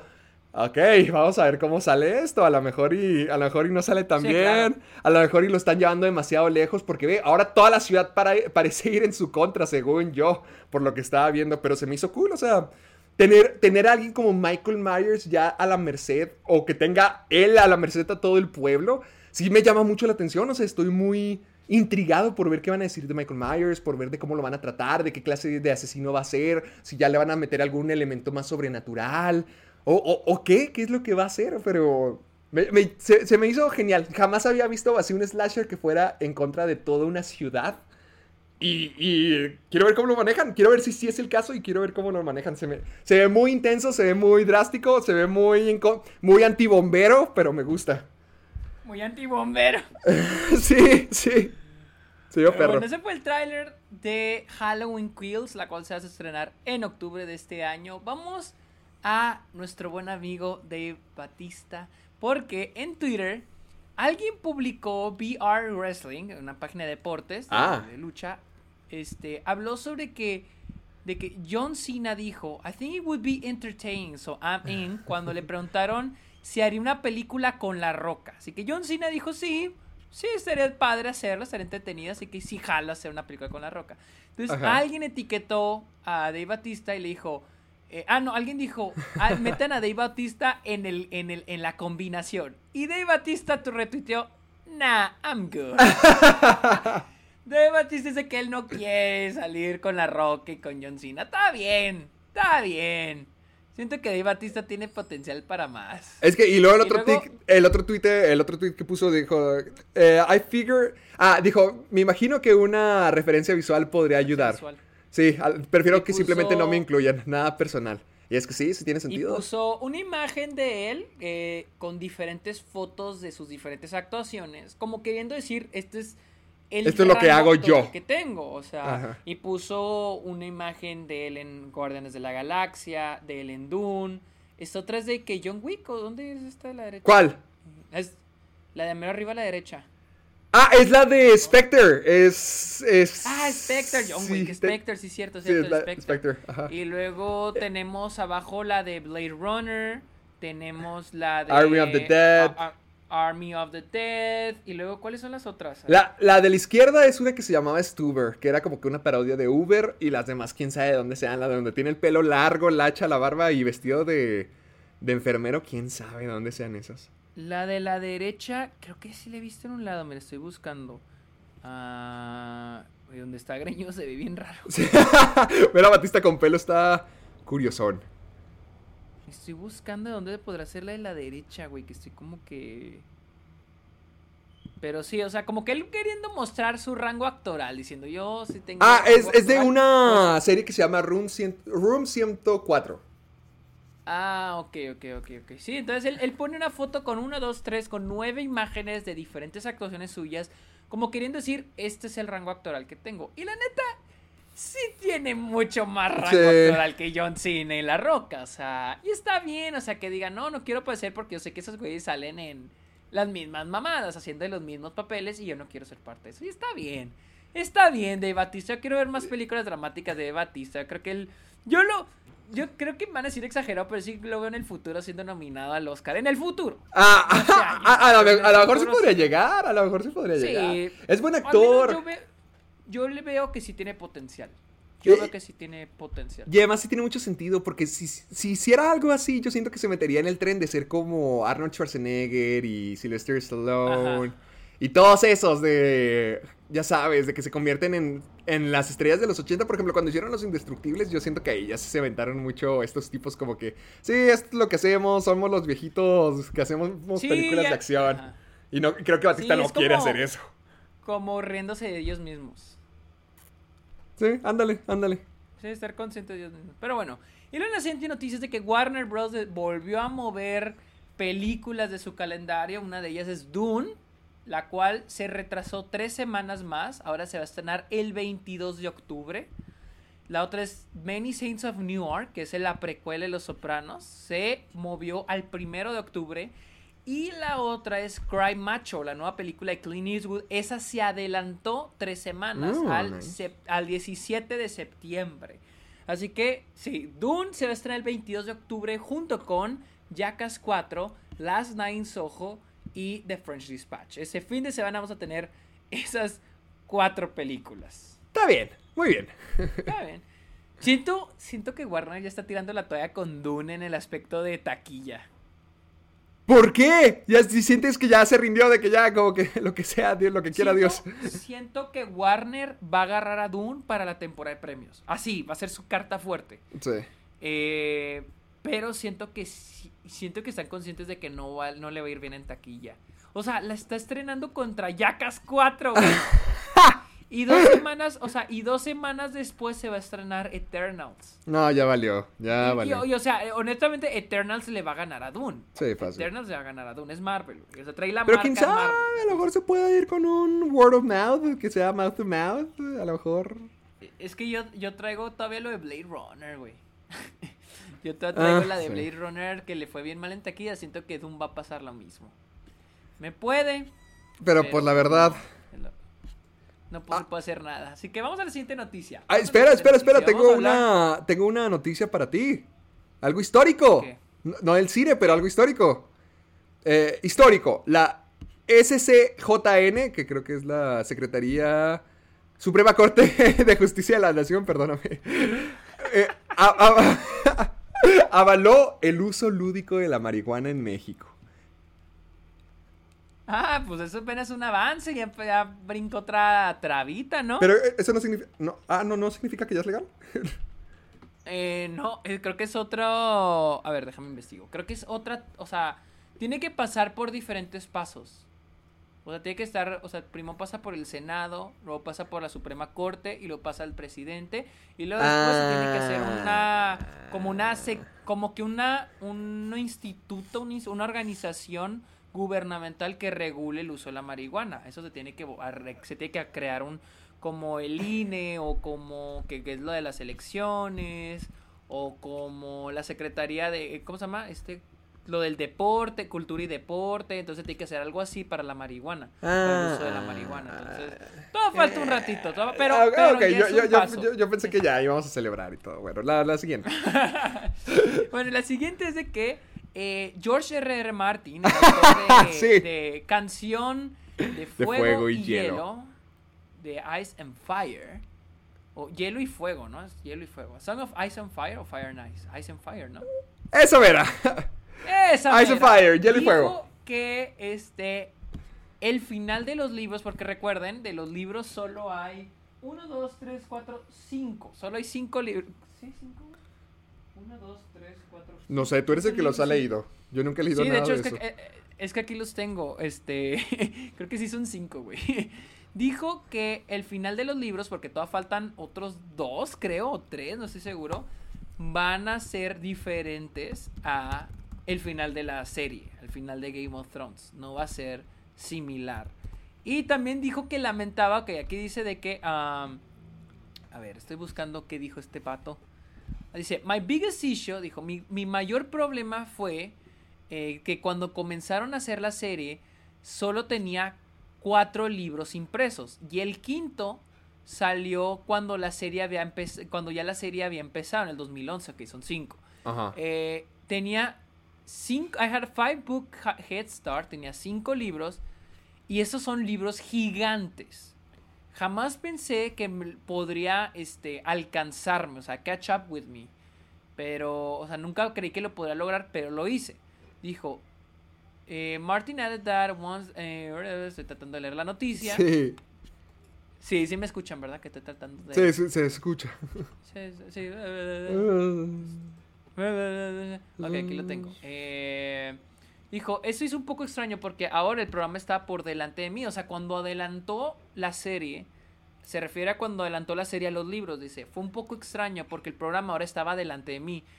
Y el programa es- iba, estaba yendo a direcciones algo diferentes. Ah, ok. Sí.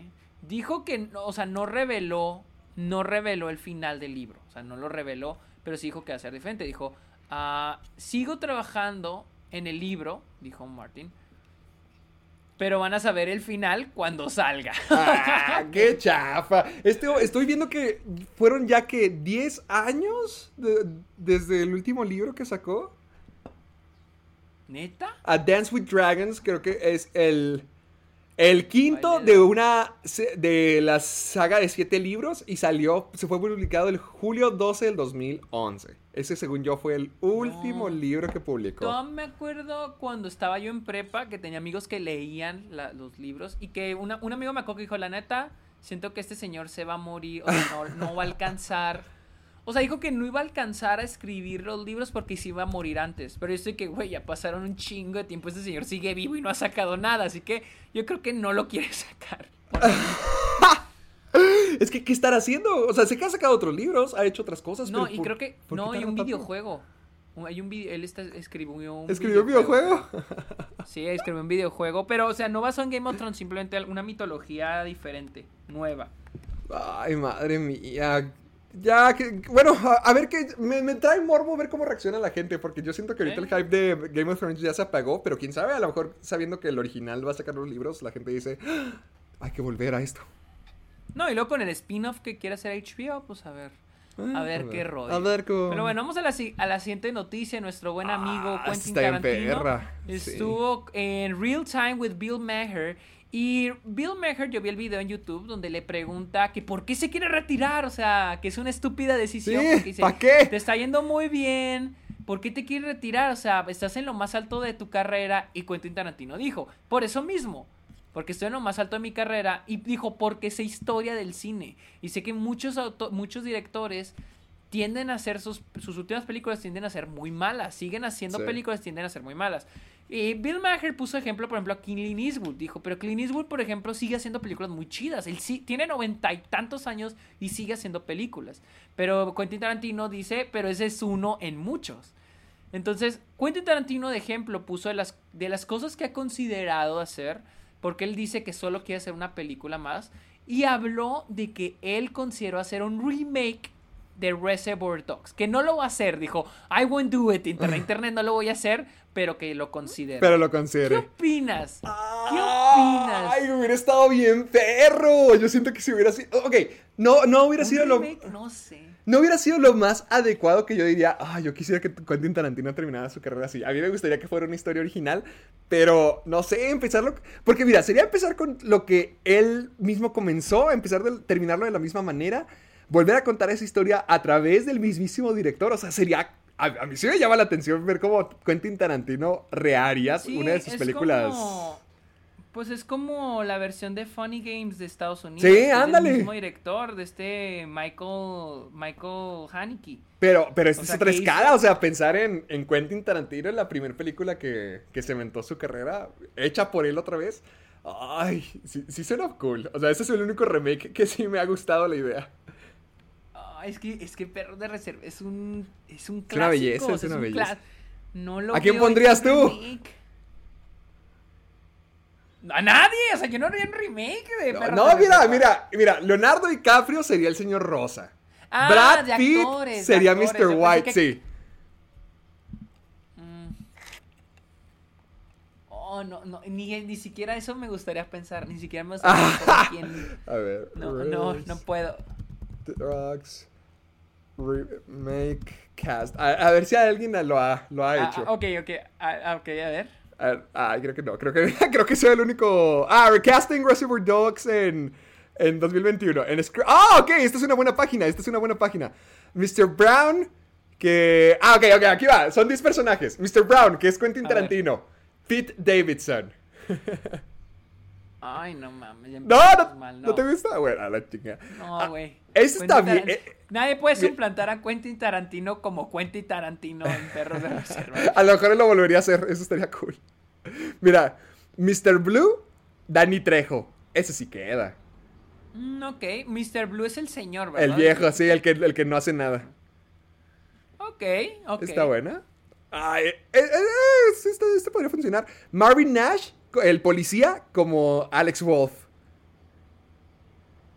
Ok, ok. Está bien, está bien, compro, está bien. Sí, está bien, está bueno. Ay, no sé quién es este. um, bueno, me lo va a saltar porque el personaje no sé quién sea.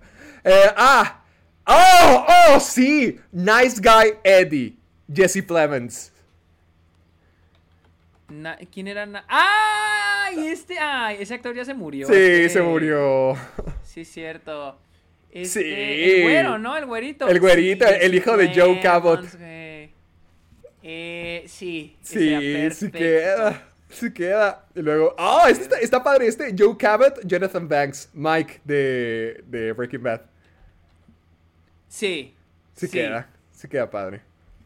Sí, uff, súper bien. Oh, oh, ok, bueno, a lo, oye, a, a lo mejor este no te gusta. A, a mí no, no sé cómo es que, que lo escogieron, pero el señor Rosado, Mr. Pink, Steve Buscemi, Michael Peña. Mm, me gusta mucho Michael Peña, pero no. Sí, no, ¿verdad? No. No puede hacer. No, no, no, no, no, no, no. No puede ser este Steve Buscemi. No, Este gracias. me gustó, este sí me gustó. Mr. Orange, Tim Roth, Steven John, como él. Está bueno. Steven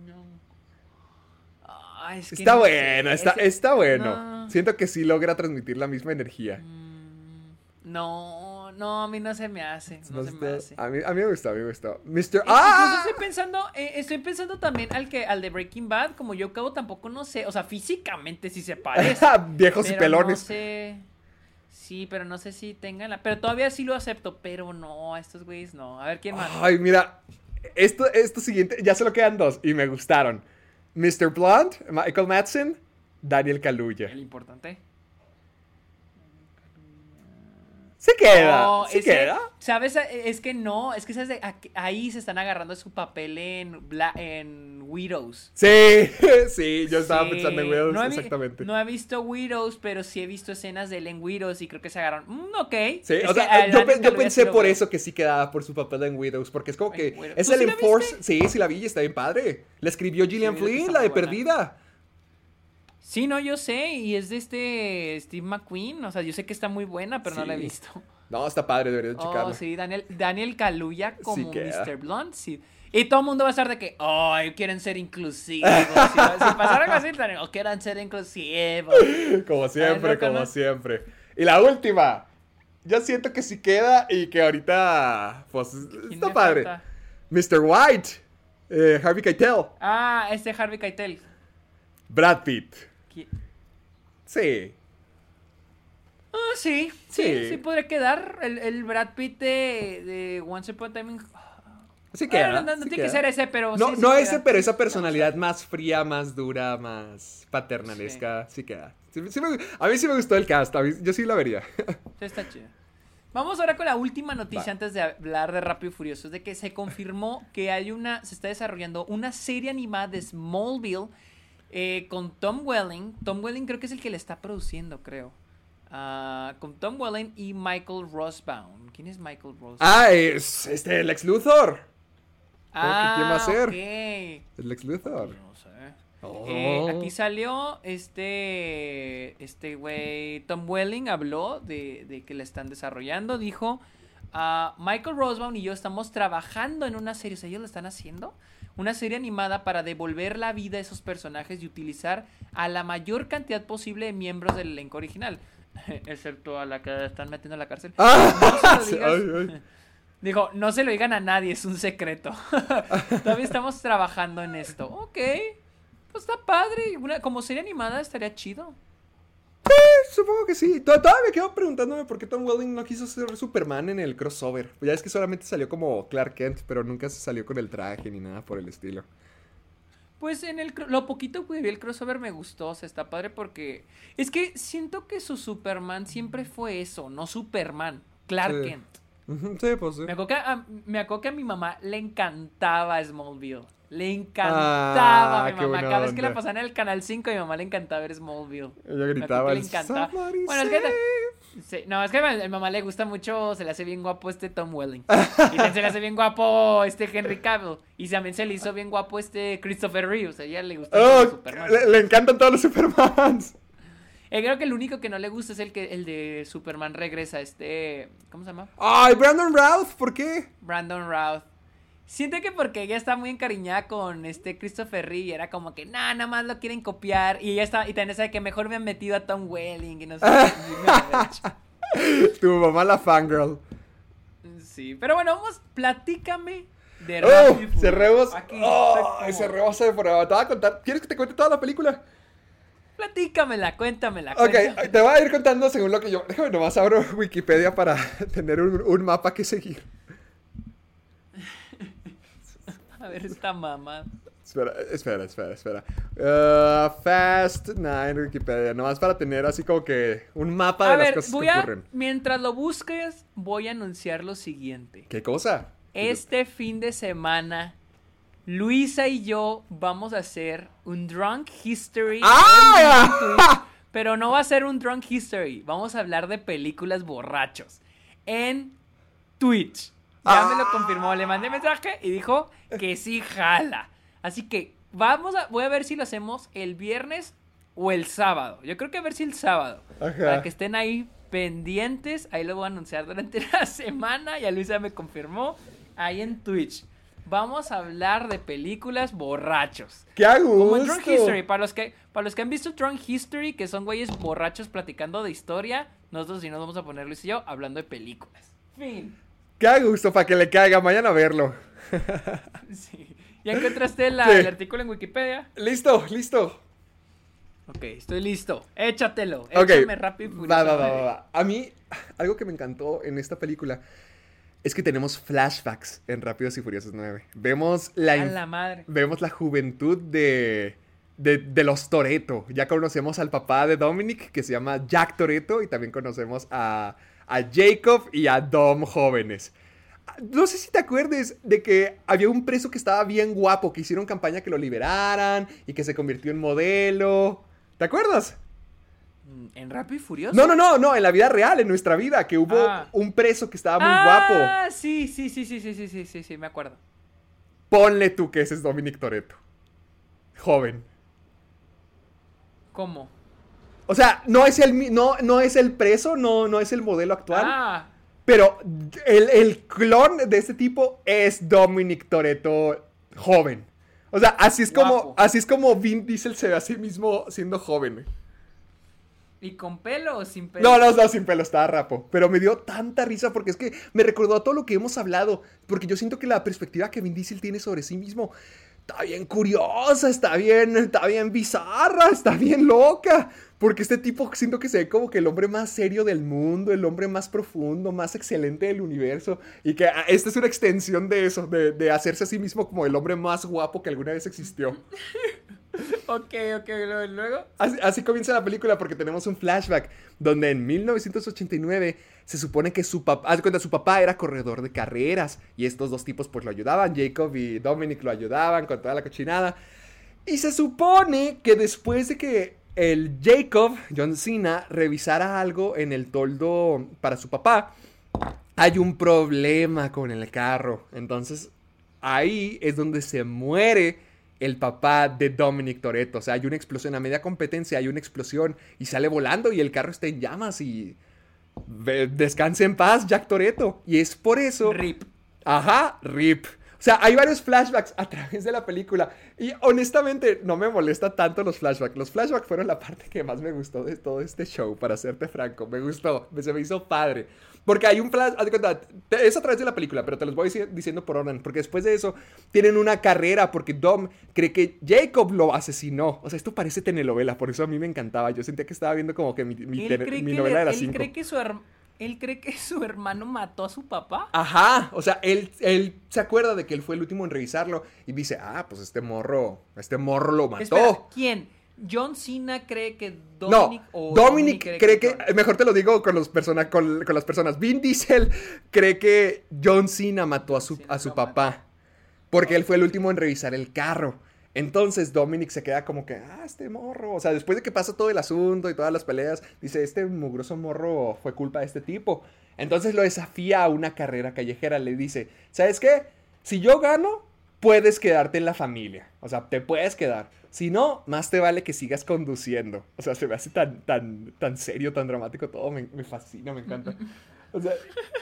Y ya se supone que tiene la carrera para, que, para la gente que se está queje y queje de que no, es que rápidos y furiosos, ya, ya no es de carreras callejeras. Ahí está. Y, y fue, la, fue mi escena favorita de la película. Bueno, no, no, no la que más me gustó, pero fue la que, no, de manera no irónica, sí disfruté. Y se me, se me hizo padre, o sea, se, me hizo cool. Se supone que Dom gana la carrera y ya, Jacob se sigue manejando, no se detiene y ya sigue su propio camino. Tengo una pregunta, entonces ellos jóvenes son otros actores, no los Sí. No, no lo reju- No, pues cómo le van a quitar todos los 10 mil kilos de músculos que tienen encima. No, y luego cómo le agregas pelo, ¿verdad? sí, además, además. En el presente, ya Dom está retirado. O sea, ya está feliz, tiene a su hijo Brian, acuérdate de la película. ¿Sí viste la película pasada? No la vi, pero sé que ella que tiene un hijo. Ah, bueno, sí, e- ese es el punto. Ya tiene un hijo, por eso los había traicionado originalmente a, a la familia. Y pues ya, ya tiene a su hijo, ya está retirado, ya está con Letty, están todos bien a gusto, están todos bien felices. Pero les llega la noticia de. es que me encanta, ¿cómo, cómo es que estos son, ya son. O sea, es que son agentes de, de espionaje, ya no son corredores, ya no tienen nada que ver con carros, ahora son agentes porque les llega un mensaje del Mr. Nobody, que es el personaje interpretado por Kurt Russell, el, el agente secreto Ah, sí. se supone que había capturado a Cypher. Te digo, o sea, no estoy hablando de Rápidos y Furiosos, pero captura a Cypher, que es Charlize Theron, la, la hacker de la película pasada, que era la villana. Ajá. Se supone que la tenía capturada y su avión es atacado porque alguien, un misterioso agente, demasiado... Un misterioso agente que nadie puede ver, lo atacó. ¿Te puedes imaginar quién es? Sí, sí, a huevo. Ah, espera, ¿a quién la atacaron? a, a Mr. Nobody. Haz de cuenta, es que se supone. Haz de cuenta, Mr. Nobody captura a Cypher y les informa a todo el grupo, a toda la ¿Quién es familia. Cypher? Está, está, Oh, Charlize Theron, Charlize Theron. Charlize Theron, ok. Les informa a todo el mundo que, que, que los atacaron, o sea, que se la llevaron porque él ya la había capturado y llegó un avión, los ataca y los destruye. ¿Quién sabe qué les pasó? No, o sea, en la película jamás vuelven a men- mencionar a Mr. Nobody. O sea, nomás te mencionan cómo es que ya estaba todo fregado, de que les habían robado a Cypher. Jamás vuelve a salir. O sea, si está muerto, Kurt Russell ya está muerto. No sé si esté vivo o no. Simplemente... Nunca, nunca dicen qué es lo que pasa después de eso. Simplemente llega, establece la historia de qué se va a tratar y ya, jamás vuelve a aparecer. Ok. Entonces, después de eso ya todos, todos se ponen en plan de que, ah, sí, tenemos que, tenemos que salvarlos, tenemos que ir a ayudar, tenemos que ir a detenerlos, tenemos que ver qué apareció. Es que te digo, son, ya son, ya son agentes, o sea, ya trabajan para esta agencia. Y es como que, chin, lo vamos a hacer, no lo vamos a hacer, ¿qué onda? ¿Qué va a pasar? Entonces Dom dice, ¿sabes qué? Ya no, o sea, ya estamos, ya, ya estamos retirados, ya esta es nuestra vida, ya tengo un hijo, ya tenemos que descansar este asunto. Pero Letty no lo deja. O sea, Letty es como que no, somos familia, tenemos que ayudar, tenemos que... A huevo, la pinche familia. Sí, te- tenemos que ayudar a toda esta gente. Y, y Dominic Toretto dice, bueno, pues ahí vamos, pues. Y, y llega y, y se une al, al grupo. Pregunta, ¿dónde dejaron a Brian? ¿Dó- a- a- o sea, al niño, a su hijo, ¿dónde dejaron Al al bebé? Ajá, ¿dónde lo dejaron? Ah, ¿Con quién? No sé. ¿Quién sabe? O sea, ¿quién sabe? Porque de hecho también está... Serán preguntas gema- que jamás recibimos. Ajá, ah, y jamás Claro. tendrá respuesta. Porque de hecho, hasta también viene Mía, viene su hermana. Uno podría decir, ah, lo dejaron ahí. O ah, ah, lo dejaron con Brian o lo que sea. Pero nunca dicen, simplemente. O sea, es, es- es que llega un punto donde llegan Roman y, y Ludacris a la granja de los Toreto, a donde están Letty, Brian y Dom. Entonces, cuando llega la camioneta, le dice a Brian, rápido, rápido, escóndete, escóndete. Eh, por- y tienen un escondite para él, para que se esconda. Y ahí es donde Letty sí siente como que madres, o sea, porque nos escondemos, somos rudos, somos familia, nos apoyamos, no, no corremos de los problemas. Pero quién sabe qué pasó con ese niño. O sea, bien se pudo haber que- quedado en la caja toda la película. O sea, desapareció. Ajá, o sea, nunca vuelven a, mencionarlo. Simplemente Dom dice como que, ok, vamos a trabajar, vamos a pelear contra los malos y ya, quién sabe qué le haya pasado al, al niño. Y bueno, y luego. Ay, Aquí ya tiró La Roca y Jason Statham no aparecen, ¿verdad? no, no aparece. No, ya, ya están fuera, ya están fuera de la película, ya, están, ya tienen su propio destino. Ok. ¿Y luego? Ay, ¿cómo estaba? Creo que se supone que van a, a el lugar donde el, el avión se estrelló, que es como por la jungla, por la selva. Tienen que ir a, a ver qué es lo que encuentran. Porque está, está bien difícil de explicar esta película. O sea, es que hay... Eso era lo que estaba leyendo, de que hay mucha gente que dice que no saben a dónde, no saben de qué se trata la película. Que O sea- no saben en qué dirección va o qué está pasando. Mira, me estoy adelantando mucho, pero lo que quieren es. eh, Lo, lo que la película maneja es un MacGuffin. O sea, es una cochinadita que se llama Ares. Se supone que es un, un dispositivo que puede hackear cualquier computadora, cualquier sistema, cualquier cosa del mundo lo puede hackear y se lo pueden robar. O sea, y se supone que van por eso, van por la primera. Tengo, si me acuerdo, la vi hace como tres días y ya se me está olvidando. Se supone que van a la jungla, a donde chocó el avión, por esa primer mitad.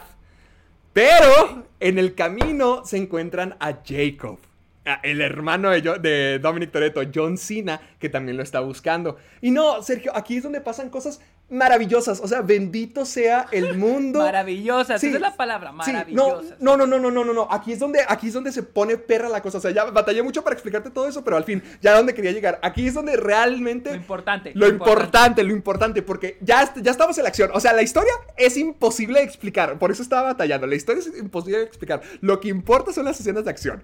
Porque cuando están en la jungla, primero que nada, o sea, así te lo pongo. Tyrese es, le gana a John Wick. O sea, Tyrese Gibson le gana a John Wick. Porque con un cuerno de chivo mata a 20 tipos, así como si fuera militar, apuntando a todos. Haz cuenta, está, está rodeado. O sea, está rodeado de un montón de gente. Y a todos los mata. Nunca recibe un balazo, nunca recibe un rasguño, nunca le pasa nada, pero mata a 20 tipos él solito.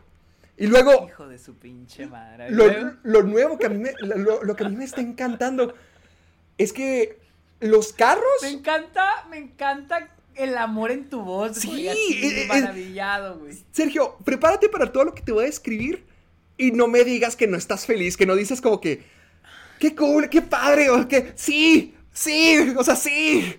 Porque, haz de cuenta, los carros son colchones, Sergio. Haz de cuenta, Letty va cayendo de una altura, ponle como de 10 metros. Esta sale volando. Sa- haz de cuenta, sale volando, va a caer y, y Dom es como que, no, y maneja. Sale volando. ¿No has visto el video? ¿No has visto el video? No, ¿cuál? ¿Y ¿No has visto el video del güey que dice, y una sale volando, y acá sale volando, y acá Ah, en el la, aire, en la- el aire, la güey. del cinéfilo mamador. Creo que sí, güey. Creo que así no se llama, creo que así si- se llama, el cinéfilo mamador. Sí, sí, sí, lo he visto. No, ahorita, ahorita En le está... el aire, güey. Ya se murió él después de haber visto esto, me encanta. Porque Letty sale volando y Dom la cacha con el carro. O sea, no, no le ponen un colchón, O sea, no le ponen una Otra cobija. vez, Ponle. igual que en la, igual que en la séptima. Sí, igual que ya es que Dominic Toretto la agarra, No sale volando, la agarra en el aire y cae en el, cae en el retrovisor para como En el- colchón. En el aire. En el aire. Aquí, wow. igual, o sea, imagínate que tú te caes de, de- de una casa de tres pisos, o sea, te vas cayendo y yo, no, Sergio, voy, llevo mi, mi Toyota a- a- para que te atrape mi Toyota, caigas en el toldo y, ah, listo, todo bien, ya, uf, eso estuvo cerca, a pelear, como si no te hubieras roto todos los huesos del mundo, como si el toldo del carro fuera lo más a gusto que pueda existir para caer. Y luego. Y luego. Ah, ya, me acordé. Haz de cuenta, ya van. O sea, ma- más que nada esa escena son eh, escena de acción, es el ejército contra la familia. Y No, están. sí, nada más. Sí, o sea, de eso se trata. Y, y hay muchas persecuciones, hay muchos tiroteos. Y por ejemplo, hay un punto. Donde, viene en el tráiler donde van esta la chica, la nueva, la hacker, Ludacris y Tyrese van en un, como que en un buggy, como en un, en un, en una camionetita. Y van atravesando un puente. Pero el puente, como, como va a venir gente, como, como viene todo un ejército detrás de ellos, lo destruyen. Entonces van avanzando en el puente. Mientras que se va cayendo, ellos van manejando, gritando, porque tienen que llegar a tiempo antes de que el puente se caiga. O sea, sí, sí, sí, sí se entiende de que el puente ya se está cayendo. ellos- como, como si fuera el puente Ellos, de Shrek. ellos van, ell- ellos van en el carro. Ajá, o sea, recorren, no, recorren el puente en el carro, van manejando a toda velocidad en lo que el puente está siendo destruido. Sí, sí. Algo así como, sí, como cuando, sí, como el puente de Trek o como Legolas en el, en el Hobbit que empieza a escalar así los pinches, los escalones volando, ¿no? Ándale, ándale, ándale, ándale, como el de Legolas y los escalones. No lo pudiste haber dicho mejor. Así, así van manejando en el puente como que rápido, písale. Y luego, eh, o sea, todo, todo esto está alternado. A veces vemos a Roban, a veces vemos a Dominic, a veces vemos a, a, a Cypher. O sea, estamos viendo entre todo. Pero después de un ratito, ahora Vin Diesel también está siendo perseguido por todos. Y él también está persiguiendo a Jacob. a- ya sabe que es Jacob Toretto, a John Cena. Y Jacob logra escaparse porque salta del carro en un risco y a la mitad del aire pasa un avión y con energía electromagnética absorbe el carro y se lo lleva para rescatarlo. Entonces, como ya solamente queda el ejército de John Cena en contra de Dominic y Letty, lo que hace Dominic, o sea, el puente que te acabo de decir que está destruido, solamente quedan las bases. Ya es que pues tienen los, los pilares al comienzo, que es donde se amarran las, las cuerdas para un puente. Ok. Lo que hace Dominic Toretto para poder escapar de todo el ejército es que de alguna manera, Sergio, da- lo que hace es que se estrella con uno de los postes, logra que la cuerda se enganche alrededor de la llanta y se columpia a través de todas las montañas para poder llegar hasta el, el otro extremo. ¡Ajá! Con el carro. Es que lo más, o sea, lo más chingón es que eso lo pueden hacer sin los carros, pero de alguna manera tienen que estar los carros. Es que porque da- esto es rápido y es furioso. rápidos y furiosos. O sea, no, Sergio, encuentra el ángulo correcto para atorar el carro. O sea, logró atorar el carro exactamente para que se pudiera columpiar por todas las montañas. ¡El carro! Ok, luego. Ah, ay, bueno, ya se supone que, que escapan de esos. Ah, aquí es donde empiezan a ver las subtramas, porque ya cada quien como que se va yendo a su, a- a su propia subtrama. Por ejemplo, Dom quiere, quiere encontrar a Jay, porque quiere poder platicar con él y ver qué onda.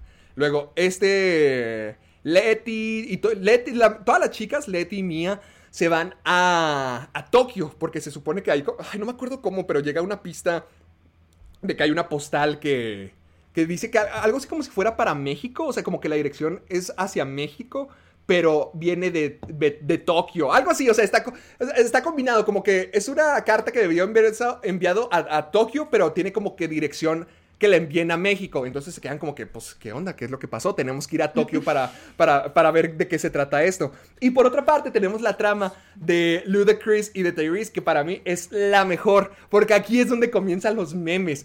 Porque eh, Tyrese le dice a Ludacris, viejo, ¿te has dado cuenta de lo que hacemos? O sea, empiezan a hablar de todas las aventuras que han tenido, de que hemos sobrevivido ataques de submarino, nos hemos tirado en avión con carros, hemos hecho esto, hemos hecho lo otro, y jamás salimos lastimados. Jamás. O sea, O sea, por- es que me un chingo de risa como estos güeyes empezaron tuneando carros. ¡Ajá! Y ahora son, y ahora son soldados, este, soldados agentes de Special Cops, güey.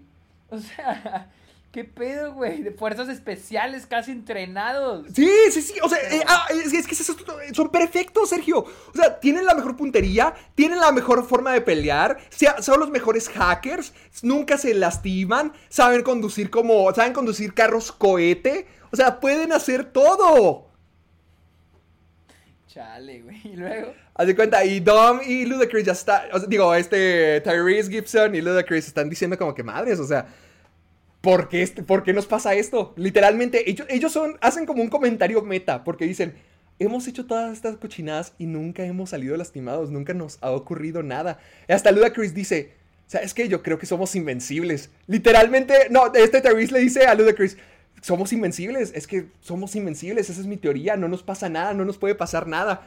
Y, y como que ya se va estableciendo, ahí están metiendo la semillita como de que, ¿qué es lo que va a pasar después? ¿Qué es lo que va a ocurrir después? Como que, ah, a, ver, o sea, ya, ya, ya, ya, ya tienen el comentario de, somos invencibles, hacemos un montón de cosas, ¿cómo es que rayos nos está pasando esto? Bueno, total, la- las tramas van continuando. Tom, Dom se va a, a Londres porque logra encontrar que allá está su hermano, se encuentra con él, tienen la pelea, la de que no, ya te odio, lo que sea, tú te puedes largar, me, me echaste de la familia. O sea, está, Jacob está enojado porque lo exilió, porque lo sacó de la familia y Dom más que nada quiere ponerlo en su lugar, de que ya déjanos en paz, vete la fregada. Entonces Dom está en busca de, de, de Jacob. Luego Letty y, Mia están en Tokio en busca de la pista. Porque se encuentran de que en una casa, exactamente, o sea, la, la referencia de México es que en una casa de Tokio había una bandera mexicana. Entonces era como que una, era como que una, una pista espía para saber dónde estaba Han. Ok, o sea, ya ya están conscientes de Han. de No, no, no, Han. no. O sea, no ¿O están conscientes de eso, nomás saben la pista. Y haz de cuenta, llegan a Tokio y de la nada, o sea, que- qué buena suerte, qué bueno que el taxi las dejó donde los dejó, porque inmediatamente se encuentran con la casa con que, porque dice, mira, ahí está la bandera mexicana. Y luego entran a donde se supone que, a ese lugar, y llegan unos espías, llegan a atacarlos. Y ya están a punto de perdérselos, están fregándoselos, o sea, re- esta- estas tipas no Han pierden. llega y lo salva. Han llega y lo salva porque él es un sniper. Y ahí es como que, ¡Ah, Han, estás vivo. Sí, ahí es ¿Y donde luego llega ¿Qué Han. explicación hay? ¿Qué explicación hay? Me encanta, me encanta la explicación. Él fingió su muerte, Sergio, para poder empezar Pero- a trabajar con Mr. Nobody, con Kurt Russell en la agencia de espías. Qué risa que todo está conectado. O sea, que O sea, todo está conectado todo este tiempo. O sea, ah, porque te- eh, por eso dicen que fue por Han la razón por la que toda la familia empezó a trabajar para la agencia de policía, para la agencia de espías, porque Han, o sea, Han fue el primer contacto, Han fue el original. No mames. ¿Por qué? ¿Quién sabe? O sea, se, se me hace bien ridículo. Así, ya es la escena de Tokyo Drift cuando pasa de que el, el carro explota y luego sale este de Shaw. O sea, a, mí- a mí me encanta cómo es que a esa escena le han estado agregue y agregue y agregue detalles. De que primero Han se moría. Y luego, no, que fue Deckard Shaw quien lo mató. Y luego, no, pum, que, que, que fue eh, realmente un engaño para poder escaparse y para poder O empezar a trabajar recrean- como policía. otra vez la escena. Sí, sí, otra vez. Y sale Jason Statham. Sale Jason, sale Jason Statham, pero lo mismo que, que dijo la vez pasada. O Sí, sea, digamos vi- que es un footage. Pero lo que vemos diferente es que está Han con Mr. Nobody en un pasillo y, le- y es como que ya estás a punto de desaparecer, amigo. Prepárate para tu nueva vida. No mames, güey. Está hermoso, Qué hermoso. her- mamada. Ah, y para todo esto hay una tipa también japonesa, estamos en Tokio, que, la- que los ayuda. O sea, era lo que estaba dentro de, del apartamento. Digamos que era lo que Han estaba protegiendo a esta chica. Que, ay, ¿cómo se llamaba? Bueno, total, es una chica que, como todo el mundo, pelea, es súper experta en armas marciales, es súper genial con las armas. ¿Cómo se llama? Ni me acuerdo. Bueno, ya vi que se llama Elle, pero ni te lo dicen, no dice, no hace nada. Es, es un MacGuffin humano, o sea, es una vil herramienta para el guion. Ahorita te voy a explicar por qué. Hasta ahorita lo único que pasa es que la encuentran, Han está vivo, ya lo encontraron y se lo van a traer. Luego, en otra parte del mundo, Roman y Tech, que son los de Christy Reese, eh, rec- rec- eh, ¿cómo se dice? Reclutan a, a Sean, a Twinkie y a Elle, que son los que a- aparecen en, en Tokyo Drift. Son, ahí salen. Son como que geeks ¿Quién, de... quién es? ¿Quién es? ¿Qui- ¿Quiénes son? Se llaman Sean, Twinkie y Earl. Y ellos salen en la tercera. Ellos salen en la tercera. Ok. Y ahora son, ahora son súper ingenieros de, de la conducción. Porque han estado trabajando en un carro cohete. O sea, un carro así con turbinas gigantescas agregadas. ¿Por qué? Dime tú, tú, tú. ¿Por qué crees que sea el caso? La neta no sé, güey. Bueno, imagínate, o sea, es un carro cohete. Nomás ten en cuenta. O sea, se supone que ellos. Ellos van a. a- al espacio, me imagino. hasta, hasta ahorita han llegado ahí, o sea, ahí ya, ya lo están viendo. Por otra parte. Dom ya está en Londres, o sea, va en búsqueda de su hermano, encontró la información de que, de que está ahí, lo tiene que encontrar. Entonces, por pura casualidad del mundo, porque todas las cosas aquí pasan por pura coincidencia y por pura casualidad, Dom se topa con Queenie, la mamá de, de los Shaw, de este Deckard y el otro, el que es... El que es Gastón. Ok, ok, sí, ya, ya, ya. Y se topa con ella. O sea, ¿por qué? No, no sé. O sea, no, no, no, no, no me acuerdo cómo es que se la topa. Puta idea. Ni- no, ni puta idea. Creo que, creo que hay una escena donde ella se está robando algo de un carro y, lo, y como sea, y Dom la encuentra afuera y le dice, vaya, vaya, robando otra vez, ¿eh? Y le dice, rápido, llévame, te doy una parte de- del dinero.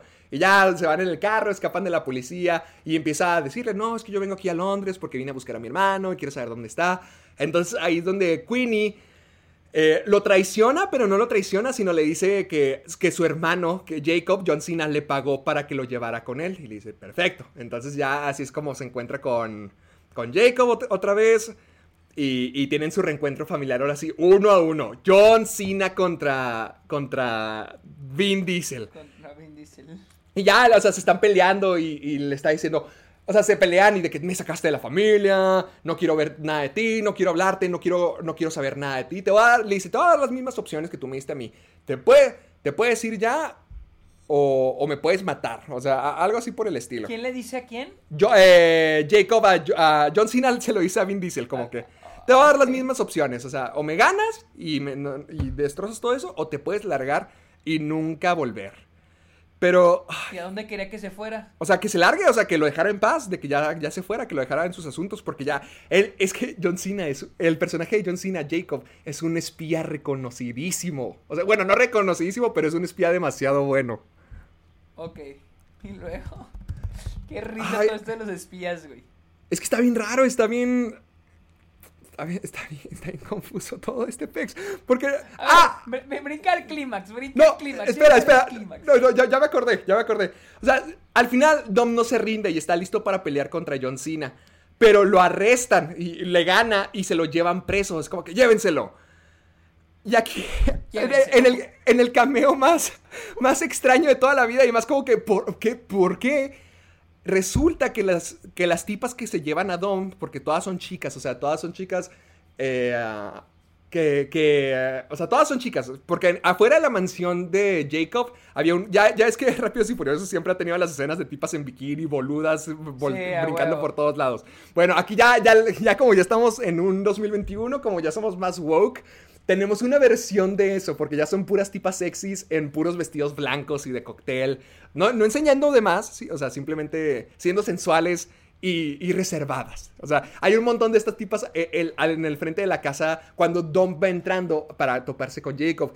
Y cuando ya lo arrestan y cuando ya se lo llevan eh, eh, como prisionero, resulta que varias de estas tipas estaban encubiertas. No sé por qué. O sea, no, no, no te explican el por qué, no te dicen el por qué estaban ahí, pero estaban encubiertas y rescatan a Dom. Y la tipa principal que lidera todo esto es Cardi B. ¿Cardi B? Sí, o sea, yo sé que no tienes, yo sé que todo lo que te dije no tiene nada de sentido, pero es que la película tampoco tiene sentido, simplemente, ¿Pero por qué Cardi, pero por qué Cardi B? ¿por qué no? Tuche. Tienes razón. Gracias. ¿Qué pedo, güey? ¿Cardi B? Cardi B. fuck? Bueno, y Ah. luego. Ay, ay, lo, to- todo lo demás está también, es, está raro, todo, todo. Bueno, ok, ya escapa Dom, ya todos tienen un plan, ya tienen a Han de regreso, ya este Tyrese Gibson, Tyrese Gibson y, y Ludacris se están preparando para ir al espacio. Entonces ya, ya está libre otra vez Dominic. ¿Por qué, por, qué, ¿Por qué planean ir al espacio? ¿Por qué quieren ir al espacio? O sea, Por- ¿cuál es, Ay, cuál es A, a- a ver, a ver, a ver si te lo puedo poner en contexto. Se supone que, o sea, se supone que este aparato, la, la porquería esta que, el MacGuffin, las, las partes que hackea, ¿te acuerdas? El, el dispositivo que hackea todo. Son dos partes. Ya John Cena ya tiene una, ya la consiguió. Entonces quiere la siguiente. Y, y estas partes necesitan estar conectadas al satélite para poder funcionar. Ok. ¿Sí? Ok, va, va, vamos bien. Entonces ya eh, John Cena está tratando de recuperar la, la siguiente pieza, está tratando de poder robársela y aquí es donde Dom lo intercepta y ahora sí empiezan los fregazos imposibles. John Cena atraviesa una pared hecha de concreto nomás con sus propios Ah. puños. Sí, sí. y luego. O sea, logran hacer eso. eh, yo, de cuenta, a John Cena, digo, John Cena carga a Vin Diesel, lo estrella contra el marco de la puerta. Con Contra su el- cabeza, ¿no? Con su con la nuca, ni siquiera con la frente, con la nuca. Y, y, No mames. y Vin Diesel como si nada, que "Ugh, peleemos, sigamos con esto. O sea, no pasa nada. Está, está muy curioso. Porque nunca, o sea, nunca los dañan. John Cena, John Cena, Vin Diesel, todos son totalmente invencibles. Nunca les pasa nada. Le dieron un puñetazote en la cabeza y él como si nada pudo salir intacto, ileso. Y luego. Ay, ¿cómo estaba? ¿Qué pasa después de eso? Eh, ah, espera. O sea, se- bueno, se supone que ya va, ya va la parte final. O sea, se supone que ya estamos yendo hacia, hacia lo final. Ya tenemos el plan de que. Se, se supone que este Jacob logra escaparse. Ay, es que está bien. Está, espera, está bien extraña porque no me acuerdo. Estás bien perdido, güey. Es que, es que, hay- es que Bueno, no sé. dime, dime, dime que ya tenemos poco tiempo. Dime qué pasa en el clímax. Me acuerdo Ok, sí. qué pasa en el clímax. Sí, me- mejor te lo pongo ahí. Porque ya, ya vamos para allá, ya vamos para allá. Solo es que antes de eso, hay una escena donde Dom está tratando de ayudar a, Le- a Letty de escapar. No, es que es lo que no me acordaba de que porque no. No me acordaba. No me acuerdo cómo es que llegan ahí. A ver si encuentro.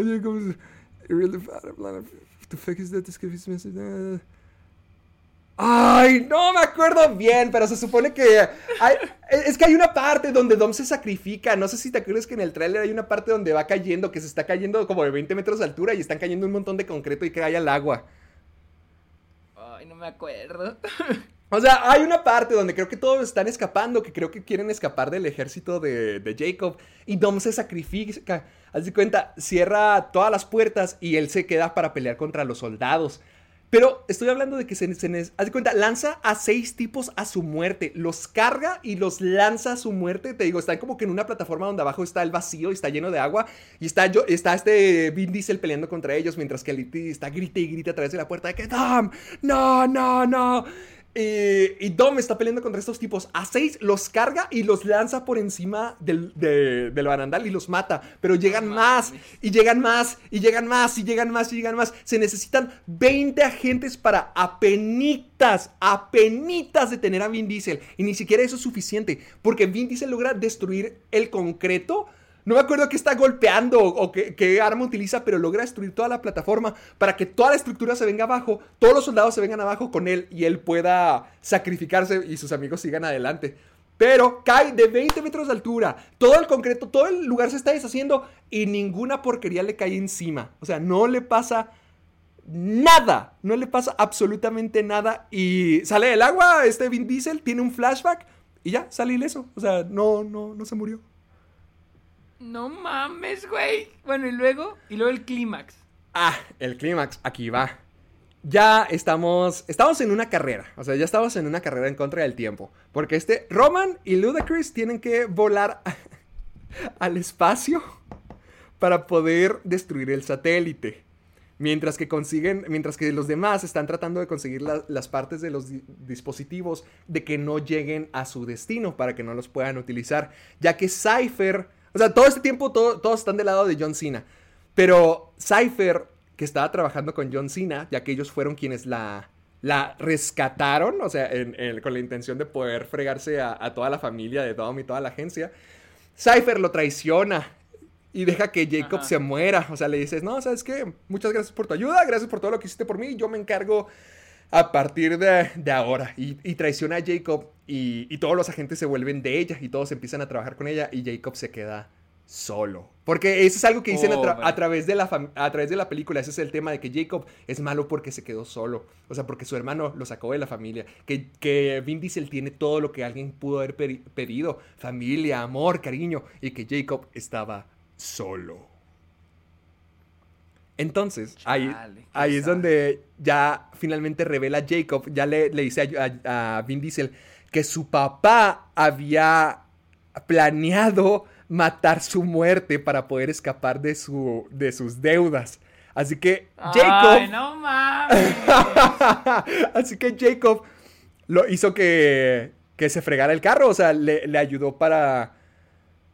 Para, para poder, o sea, ¿cómo se dice? O sea, te- ay, o sea, ah, la palabra, fregarse el carro, o sea, que estaba todo planeado, querían, querían hacer Ajá, el truco. explotarlo. Explotarlo, o sea, querían explotarlo, quería, quería hacer un engaño, pero se supone que algo salió mal con el plan y que por eso el carro explotó y por eso lo mató. Entonces ahí es donde ya, ya, donde ya Vin Diesel entiende como que, ah, es que no fue su culpa, es que, no, todo, todo está bien, todo está bien. O sea, como que ya se... No mames. Sí, y ya, o sea, ya están a No, punto de comenzar con todo último- esto. Están a punto. que John Cena se vuelve parte de la familia. Aquí te va, es que ya estaban a punto de lanzar el plan a órbita, ya estaban a punto de utilizar el dispositivo para, con, con el satélite para que todo empezara a funcionar. De hecho, no sé si te acuerdas que hay un tráiler gigantesco como de tres, de tres carros distintos en el tráiler, la, la traila gigantesca. Ah, sí. Ah, bueno, ya, es que ya van en camino, ya van a activarlo, o sea, ya están a punto de, de activarlo. Cuando todos tienen la idea de que, ¿saben qué? Ah, porque a través de todo esto ya están utilizando la energía electromagnética. No viste la película anterior, pero Cypher lo que hacía es que utilizaba el magnetismo para controlar carros y cualquier cosa de metal. Entonces, ¿nu- ¿nunca viste el tráiler de la octava película donde, donde habían mares y mares y mares de carros juntos chocando los unos con Sí, los en otros? Nueva York. Sí. Sí. Sí, sí, sí. Ya, haz de cuenta, ya estamos en una secuencia donde todo es eso, donde todo y absolutamente todo es eso. Están mares y mares de carros, es una persecución donde dicen, madres, utilicemos estas porquerías, estas herramientas para poder voltear el tráiler.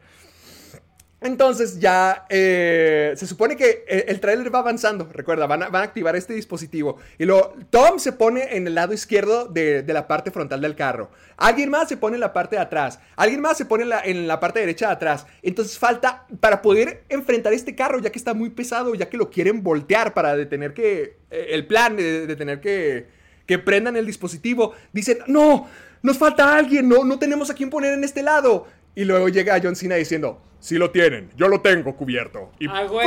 ¡pum! Como la, como la roca en la quinta. Como la roca en la quinta. Y se vuelve su amigo. Y se vuelve su amigo. Y logran voltear el tráiler. Y logran hacer lo de. lo de. Lo de Dark Knight. De que lo giran todo. No mames, güey. Y ese es el clímax. E- ese es el clímax, haz de cuenta, logran voltearlo, pero espérate, espérate, todavía no se termina. Mames, o sea, no se acaba este pedo. Todavía no se acaba. Estoy hablando de que han pasado muchas cosas de por mientras. Por ejemplo, John Cena es salvado por, Ye- por Vin Diesel. De la misma manera, de que se está a punto de caer del tráiler en movimiento, pero John Cena lo atrapa con su carro. De que, tranquilo, te tengo. Y, y como, como si no les pasara nada. Y por eso ya se vuelven amigos y lo que sea. Y es cuando el tráiler comienza a, a irse cuesta abajo. Ya es que en el tráiler también va de que está gire y gire y gire y gire. Sí, sí, sí, sí. Bueno, pues John Cena, lo- digo, este Vin Diesel lo quiere detener. Ya, no, no me acuerdo cómo, no me acuerdo qué es lo... O sea, no, no sé cuál fue, el, cuál fue el contexto, el destino de la vida, pero John Cena, digo, este Vin Diesel logra meterse al tráiler que está en movimiento, que está girando pendiente abajo de, por toda una colina, logra meterse, logra atravesar el tráiler a pesar de que está girando, o sea, como él no se ve afectado, él solo se, se ve así como que, ay, qué mareado estoy, Claro, qué, qué mar- qué mareado ando. Y, y entonces eh, puede avanzar normalmente. Cuando ya está a punto de caerse el risco, donde ya, ya no está girando, donde ya está a punto de caerse el carro, Vin Diesel logra agarrarlo, logra estabilizarlo, a pesar de que es un camión como de 500 toneladas y tres trailers distintas, con su simple fuerza y con el simple hecho de ser Vin Diesel, logra estabilizarlo antes de que se salga del camino, lo empieza a manejar y luego lo redirecciona hacia un jet que está manejado por Cypher para utilizarlo como proyectil, o sea, logra estrellarlo él a su ventaja para que sea un proyectil y darle al avión de Cypher. Ok. Entonces, pero, y la mata, la destroza, destrozan el, el avión, pero ¡pum! Te das cuenta de que todo este tiempo era un dron. O sea, simplemente era un, un avión controlado y que Cypher está bien, Charlize Theron está bien y que probablemente la vayamos a ver en la próxima película. Entonces, en el espacio, ya te mandé la imagen por WhatsApp, en el espacio, asombrados de la vida, Ludacris y Tyrese logran destruir el satélite que estaba conectado al dispositivo para que no pueda utilizarse. Se estrellan ante él y luego se estrellan ante, otra... Ya sabes, como esas colonias que están de, astronautas que ahí se quedan varios meses y que tienen su casita ya hecha, eh, una estación de... Una estación galáctica. Se chocan con eso para que los rescaten y los regresen a la Tierra. Finalmente regresan en, en- en una nave espacial, regresan a la, ter- a la Tierra y todos celebran con John Cena, lo perdonan, lo, se aceptan los hermanos, tienen una barbacoa y al final, para decir, antes de decir la oración, llega Brian O'Connor en su carro y ¡pum! ¡No mames! ¿Y luego? Ahí, cuando, es que, haz de cuenta, llegan a la barbacoa y de que, es que falta todavía un lugar. Y va, va llegando el carro azul de Brian, se va estacionando y... Rápidos y Furiosos 9, la saga de Rápidos y Furiosos. Fin. Pero ¿cómo sabes que es Brian? O sea, Porque es ¿lo el carro azul, es el carro azul de Brian. Ah, ok, pero no sale nadie. No sale nada. O sea, en cuanto se estaciona, corte y ya. y ahí se acaba. Ay, no mames, esta saga, no mames. wow. Wow. Ahí lo tienen, ahí lo mejor hasta tienen, ahora. la, ex- la- la explicación. ¿Te o sea, ¿es la mejor película de... o la No, para nada. No, no te voy a decir, no te voy a decir que no. Sí. Sí se me hizo. O sea, para este punto yo sí siento que puede ser ya la que pierda mucha gente rápidos y furiosos. O sea, sé que han estado muy tontas ya durante mucho tiempo, pero es que ya. O sea, ya es puro ruido, ya es pura tontería, ya, ya es. Toda la esencia de Rápidos y Furiosos ya está totalmente asesinada y destruida. Y.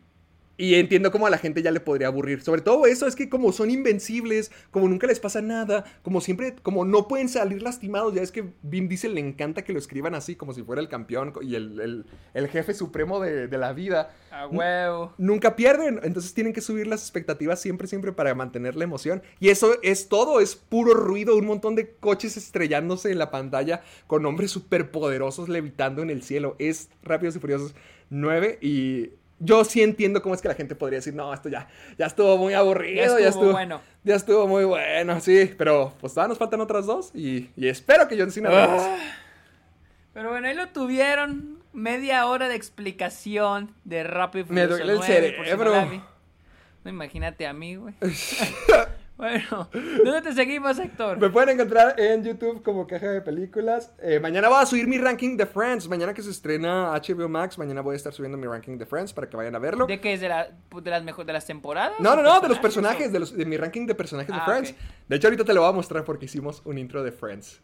Tengo que Mm, mostrárselo, tengo que mostrárselo a la gente. Luego se los enseño. Ah, ahorita me lo mandas. Sí, eh, tengo que, eh, me siguen en Facebook y Twitter como Caja de Películas, en Instagram y TikTok, y, y, eh, como soy Héctor Portillo, y de una vez vayan a Twitch para que me sigan ahí como Héctor Portillo Live. ¿Cómo te encontramos a ti, Héctor Sergio? Portillo.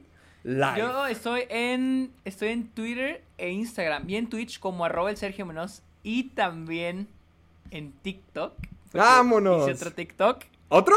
hice otro, hice otro, ¿Otro? A unboxing. ver, ahorita, ahorita lo voy a ver. subir, ahorita ya lo voy a subir. Pronto cuando estén escuchando esto ya lo subí para que vayan a verlo. Oh. Ah, también estoy en Twitch, también estoy en Letterboxd como Sergio Mosquer y también mi podcast está ok. Así que síganos en, ah, escúchenos en Spotify y Apple Podcast y recuerda usar el hashtag Soy Amargado para todos los comentarios, memes, preguntas, eh, todo lo que tengan para nosotros en redes sociales. Recuerda usar el hashtag Soy Amargado. Así que ya vámonos a comer, güey, ya tengo un chingo de hambre. Oye, mira, hiciste recomendaciones en TikTok, no sabía que habías hecho eso. Uh, eso es donde hace un chingo, güey. Sí, los ando viendo. Pensé que nada más habías hecho los unboxings. Sí, no, y ahorita voy a subir otro unboxing. O sea, les digo, pronto ya ahorita ya se subió. Pero, pero sí, así que, ya va, ¿no? Vámonos, ah, quiero prender el aire que hace Ah, mucho calor. Oh, bueno, pues bye. Bye.